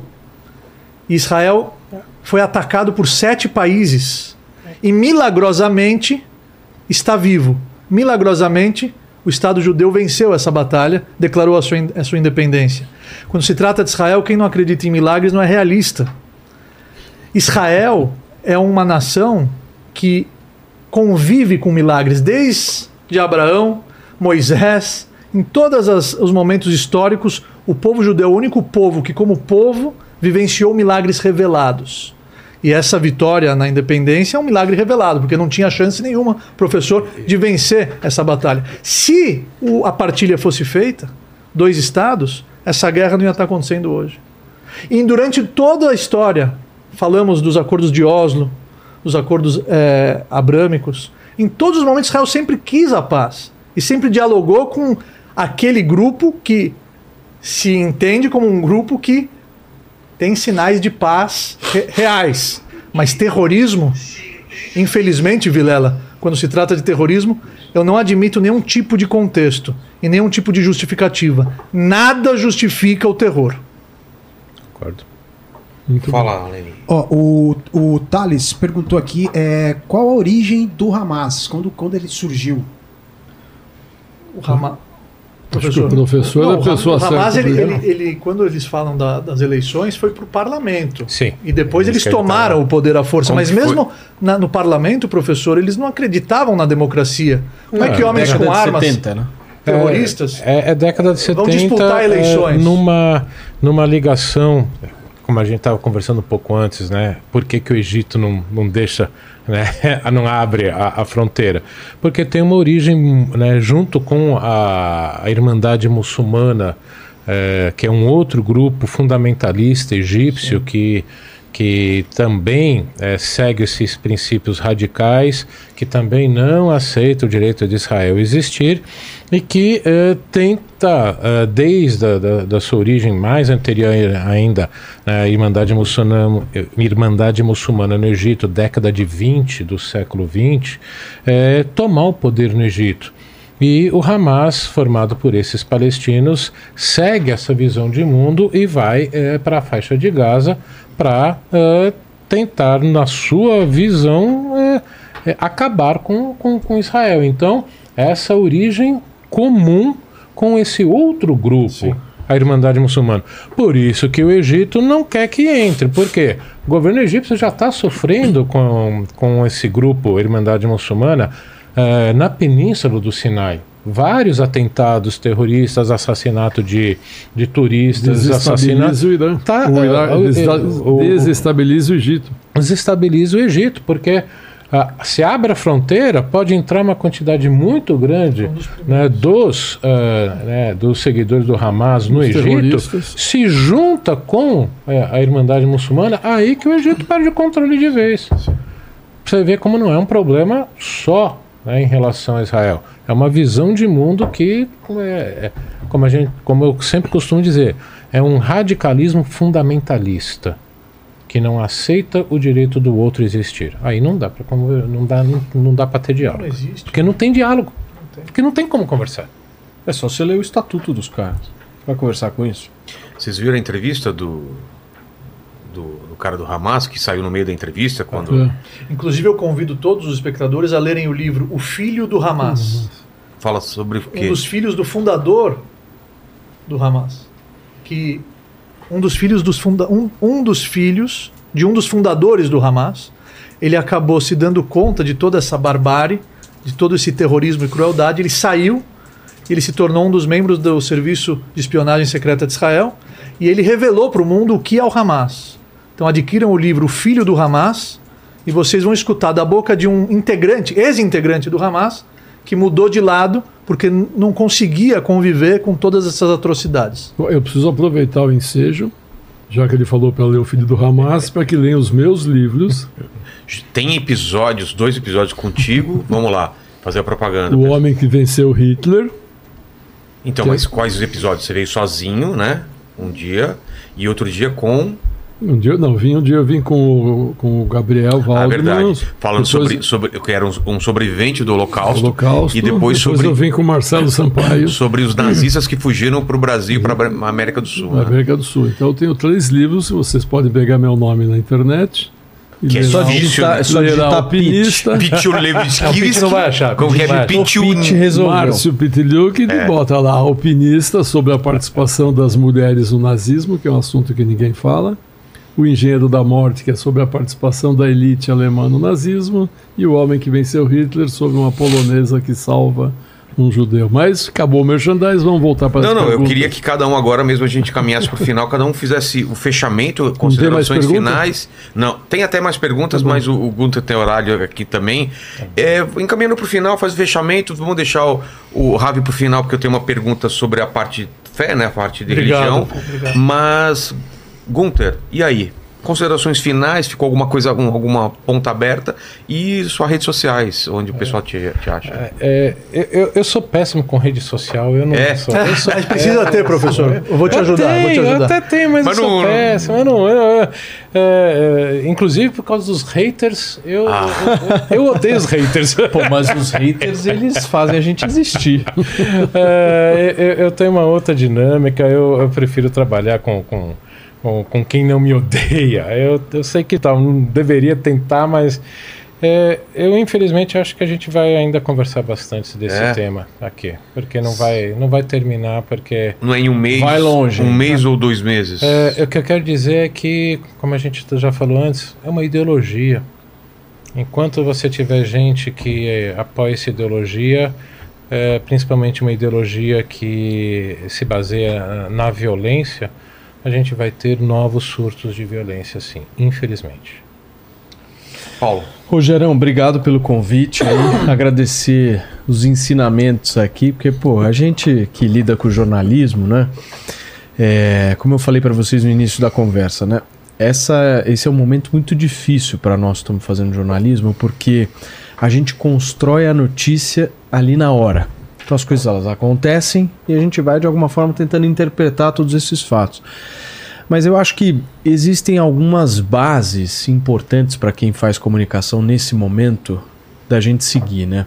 A primeira base é o seguinte: não há justificativa para o terror. Não. Acho que o Rabino bem colocou aqui nessa nossa conversa. A gente pode ver pessoas, de alguma forma, tentando entender qualquer tipo de ação por parte do Hamas, o que, que levou eles a praticarem isso, mas para mim não tem nenhum tipo de justificativa que seja plausível você é, estuprar mulheres, você assassinar bebês, Degolar. você degolar crianças. Teve um caso de uma mulher que foi 200 encontrada e- morta, aberta a barriga dela e, Sim. e esfaquearam um feto. Cara. desculpa, meu amigo, você pode ter qualquer ideologia que você quiser, entendeu? Eu respeito essa tua ideologia, mas não me venha querer justificar esse tipo de ação. Ela é injustificável. Eu acho assim, não é uma discussão de se fazer Israel o lado mais positivo da história, o bonzinho, o herói. Eu, eu, eu, particularmente, eu, eu não gosto muito dessa coisa de heroísmo. Não é uma coisa que me, me pega.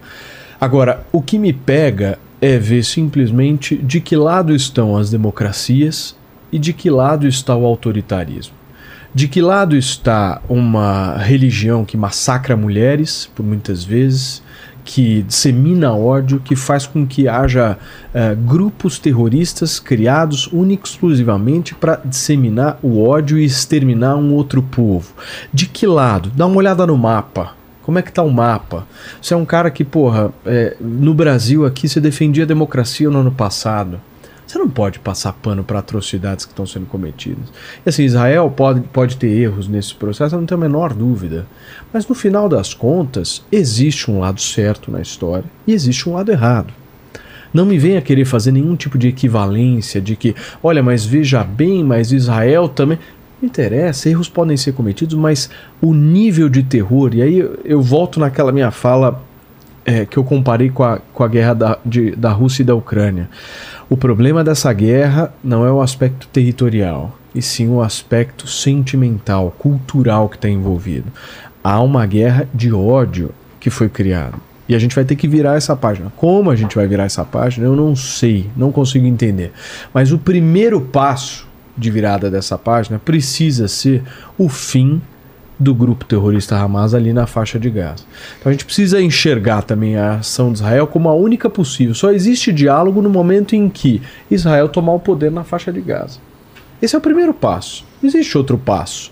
O primeiro passo é Israel tomar esse poder. Agora, eu insisto eh, também naquele outro meu raciocínio de que Israel precisa ter um olhar atento para a questão de narrativa. Essa narrativa, a cada dia que passa, ela vai ficando enfraquecida por conta da questão das imagens. Eu acho que a necessidade de Israel, de alguma forma, demonstrar cuidado com essa situação de uma crise humanitária que está assim gigantesca ali na faixa de Gaza. Então queria agradecer o convite do Vilela mais uma vez, fazer um convite aí, ó, o nosso Marcião vai estar amanhã comigo lá no Morning Show na Pete, Jovem. Pan, o nosso Pete vai estar amanhã comigo lá na Jovem Pan, o Rabino Sani tá agora lá, agora né, Rabino? Você tá? Acho que- Aonde? Na Jovem Pan? É. Nesse exato momento. Não, você eu tô nem, lá. Você nem tá Eu não estou aqui. Você nem tá aqui. Inteligência artificial. Mas fazer um Pode convite mesmo mostrar, amanhã. pode pôr. Amanhã, 10 horas da manhã, o Márcio vai estar por lá, a gente vai estar ao vivo. Obrigado, professor, Rabino, Vilela. Um abraço a todos aí. E Rabino, é, considera- considerações finais, mas eu queria que você focasse, é, que fosse focado mais nessa parte religiosa né, do povo judeu. Sim. O que significa isso baseado no, no- na Torá, no que aconteceu até hoje com o povo judeu? Como você vê isso daí à luz da religião, à luz do, do- de tudo que o povo já passou? Uma vez foi levantada uma questão para o profeta Habacuc. Qual é a principal de todas as virtudes que um ser humano pode ter? Ele respondeu: Tzadik beemunato ichie. O justo vivenciará sua fé. Fé não é na teoria. Eu acredito em Deus. Deus te abençoe.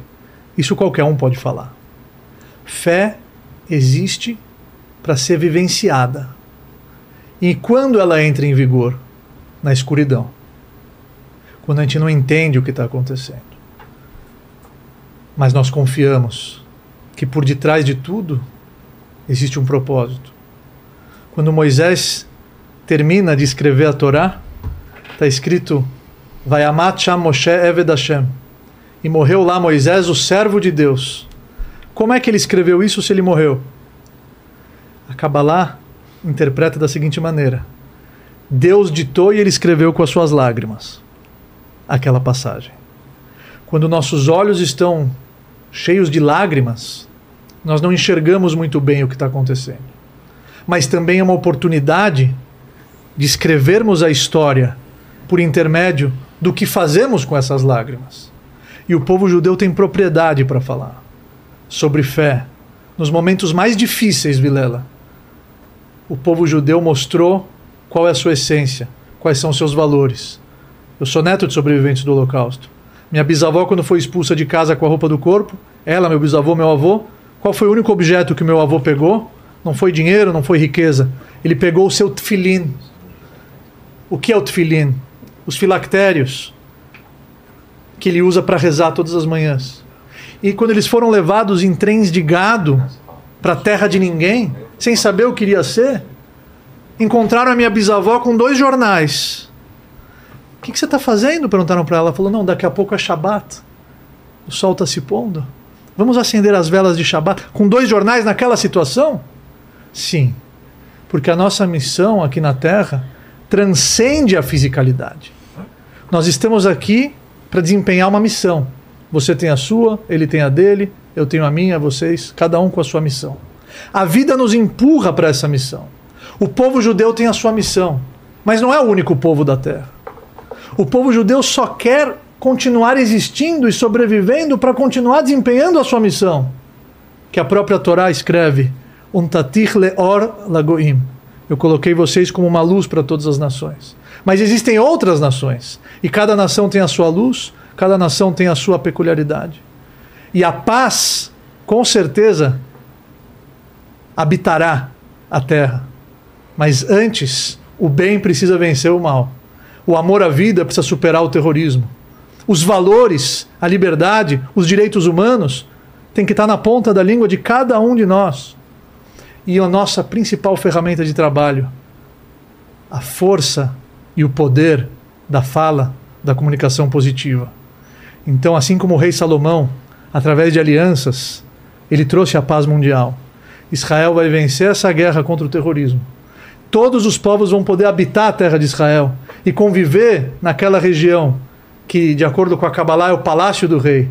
Conviveremos em paz, cada um trazendo o que, o que possui de melhor. E eu tenho certeza que esses dias estão chegando, Vilela, porque as profecias estão se concretizando. Inclusive, esse conflito no Oriente Médio é uma profecia se concretizando. Ah, é? O retorno dos judeus depois de dois mil anos para a terra de Israel é uma profecia se concretizando. A sede por espiritualidade, os pais trazendo os filhos de volta para um, um, uma visão, para um, um insight, para um raciocínio, é uma profecia se concretizando. Então, o amor à vida e uma oração final. Ose Shalom Bimbromav, aquele que faz a paz nas alturas. Huyase Shalom Aleinu, ele com certeza fará a paz aqui na terra. Velkol Israel Veimru Amen. E sobre toda a nação de Israel, sobre toda a humanidade, e digamos Amém. Ose Shalom Bimromav. Uyase Shalom Aleinu Ve'ala Kol Israel. Ve'imru Ve'imru Amém. Shalom, Salam. Esses dias vão chegar. E cada um de vocês é um ativista para que nós possamos vivenciar nossa fé e trazer essa paz tão almejada por todos. Muito obrigado, Vidal. Amém. Ô, Leni, é contigo aí. Explica aí os superchats que a gente não leu, porque eram perguntas repetidas, né? Exatamente. Ou de assuntos que a gente já passou. Exatamente. Então, é Tiver- contigo aí. É, tiveram várias perguntas aqui de assuntos, então dá uma olhada lá no começo da live que você vai ver que tem as respostas lá, tá bom? E aí eu vou pedir já pra você se inscrever no canal, se tornar membro, dar like no vídeo, né? E ativar o sininho pra receber as notificações. Lembrar do nosso nosso patrocinador aí, a Insider, né? Exato. Que tem esse, essa promoção de até 40% de desconto nesse Early Friday, não é? Early Friday. Eu ainda vou aprender a Exatamente. falar Early sem Friday. torcer tanta língua. Exato. Você clica no nosso link ou. Por que eu tava olhando para cá? Clica no nosso link ou, ou pelo QR Code, você vai direto com o nosso Inteligência BF, que é esse desconto de até 40%. Ô Vilela, e convido a todos a seguirem a minha página no Instagram. Certo. Eu estou dedicando todas as minhas mídias, todos os meus programas de televisão. Eu mudei toda a plástica do meu programa para trazer a informação, para trazer a verdade, para trazer informações fidedignas. Arroba by Rapsani, B-Y, Rapsani, R-A-V, S-A-N de navio, Y, Matias já me segue, você também convidadíssimo a fazer parte. Posso só trazer uma última frase Claro. que eu vi aqui que eu acho que faz todo sentido desse, desse momento que a gente está vivendo? Eu não sei quem é o autor, mas a pessoa diz o seguinte: Nesse momento no Brasil, absolutamente tudo é nazismo, menos matar judeus. É, Muito bom isso aí. Essa é a nossa realidade hoje. exatamente. Eu, para encerrar, queria também agradecer muito, mais uma vez, você, Vilela, que você dá um, um apoio ótimo, você dá um espaço bom. Verdade. O programa tem uma audiência impressionante, te contei já do golpe do WhatsApp, né? Depois eu conto para eles fora É, do ar. que o- Esse é O fantástico. bandido tinha visto a entrevista dele aqui, o papo dele aqui. Eu- recebi um golpe do WhatsApp, né, o famoso golpe, e aí no bate-papo com, o- com o bandido, ele lá- lá pelas tantas fala assim: olha, parabéns pelo, Pelo podcast. pelo podcast que você foi, eu tinha vindo aqui. Muito bom. Até o bandido do É uma audiência, Você vê? Não, não temos Já preconceito. Maiores ver. podcasts do Brasil hoje. todo É. mundo assiste, né? E só para encerrar, eu gostaria de dizer para aquela câmera, para os brasileiros, graças a Deus o Brasil não é um país antissemita e eu espero que continue não sendo antissemita. O Brasil é o único país do mundo onde, quando o imigrante desce do navio ou do avião, ele vira brasileiro. Você pega na, na Alemanha, por exemplo, tem três gerações de turcos, eles são turcos, eles não são alemães. Na França, o tunisiano que está lá há três, quatro gerações é tunisiano, não é francês. Aqui no Brasil, não. O japonês desce do navio, ele vira brasileiro. O espanhol desce do navio, vira brasileiro. Nós, judeus, chegamos no Brasil e viramos brasileiros. Nós somos brasileiros antes de mais nada. Na Europa não é assim. Você primeiro é judeu, você primeiro é italiano, você primeiro é alemão, depois você é do país onde nasceu. Isso não existe aqui. E eu espero, eu rezo para que continue sendo assim, para que algumas tendências políticas não invertam essa mal, essa essa como é que fala? essa maravilha e não transforme isso num problema. Exato. Obrigado a todos vocês, obrigado demais, obrigado a vocês que estiveram com a gente. E se você chegou até o final desse papo, prove pra gente que você chegou até o final, escrevendo o que nos comentários, pequeno Lene? Paz. De novo, a gente já Coloca usou isso. pitch, pô. Coloca pitch. Oba! Então, escreva. O, o, o Lene não tem a menor P- criatividade. Isso é eu usei no, isso, pro- não precisa no último programa. Paz. Paz! Ah, Ah, pô, que negócio broxante. É, né? escrevam pitch e escrevam do jeito que você quiser o pitch aí. Pitch que nem a pitch, pitch de pitch. É isso aí. Obrigado demais. Fiquem com Deus. Beijo no cotovelo e tchau.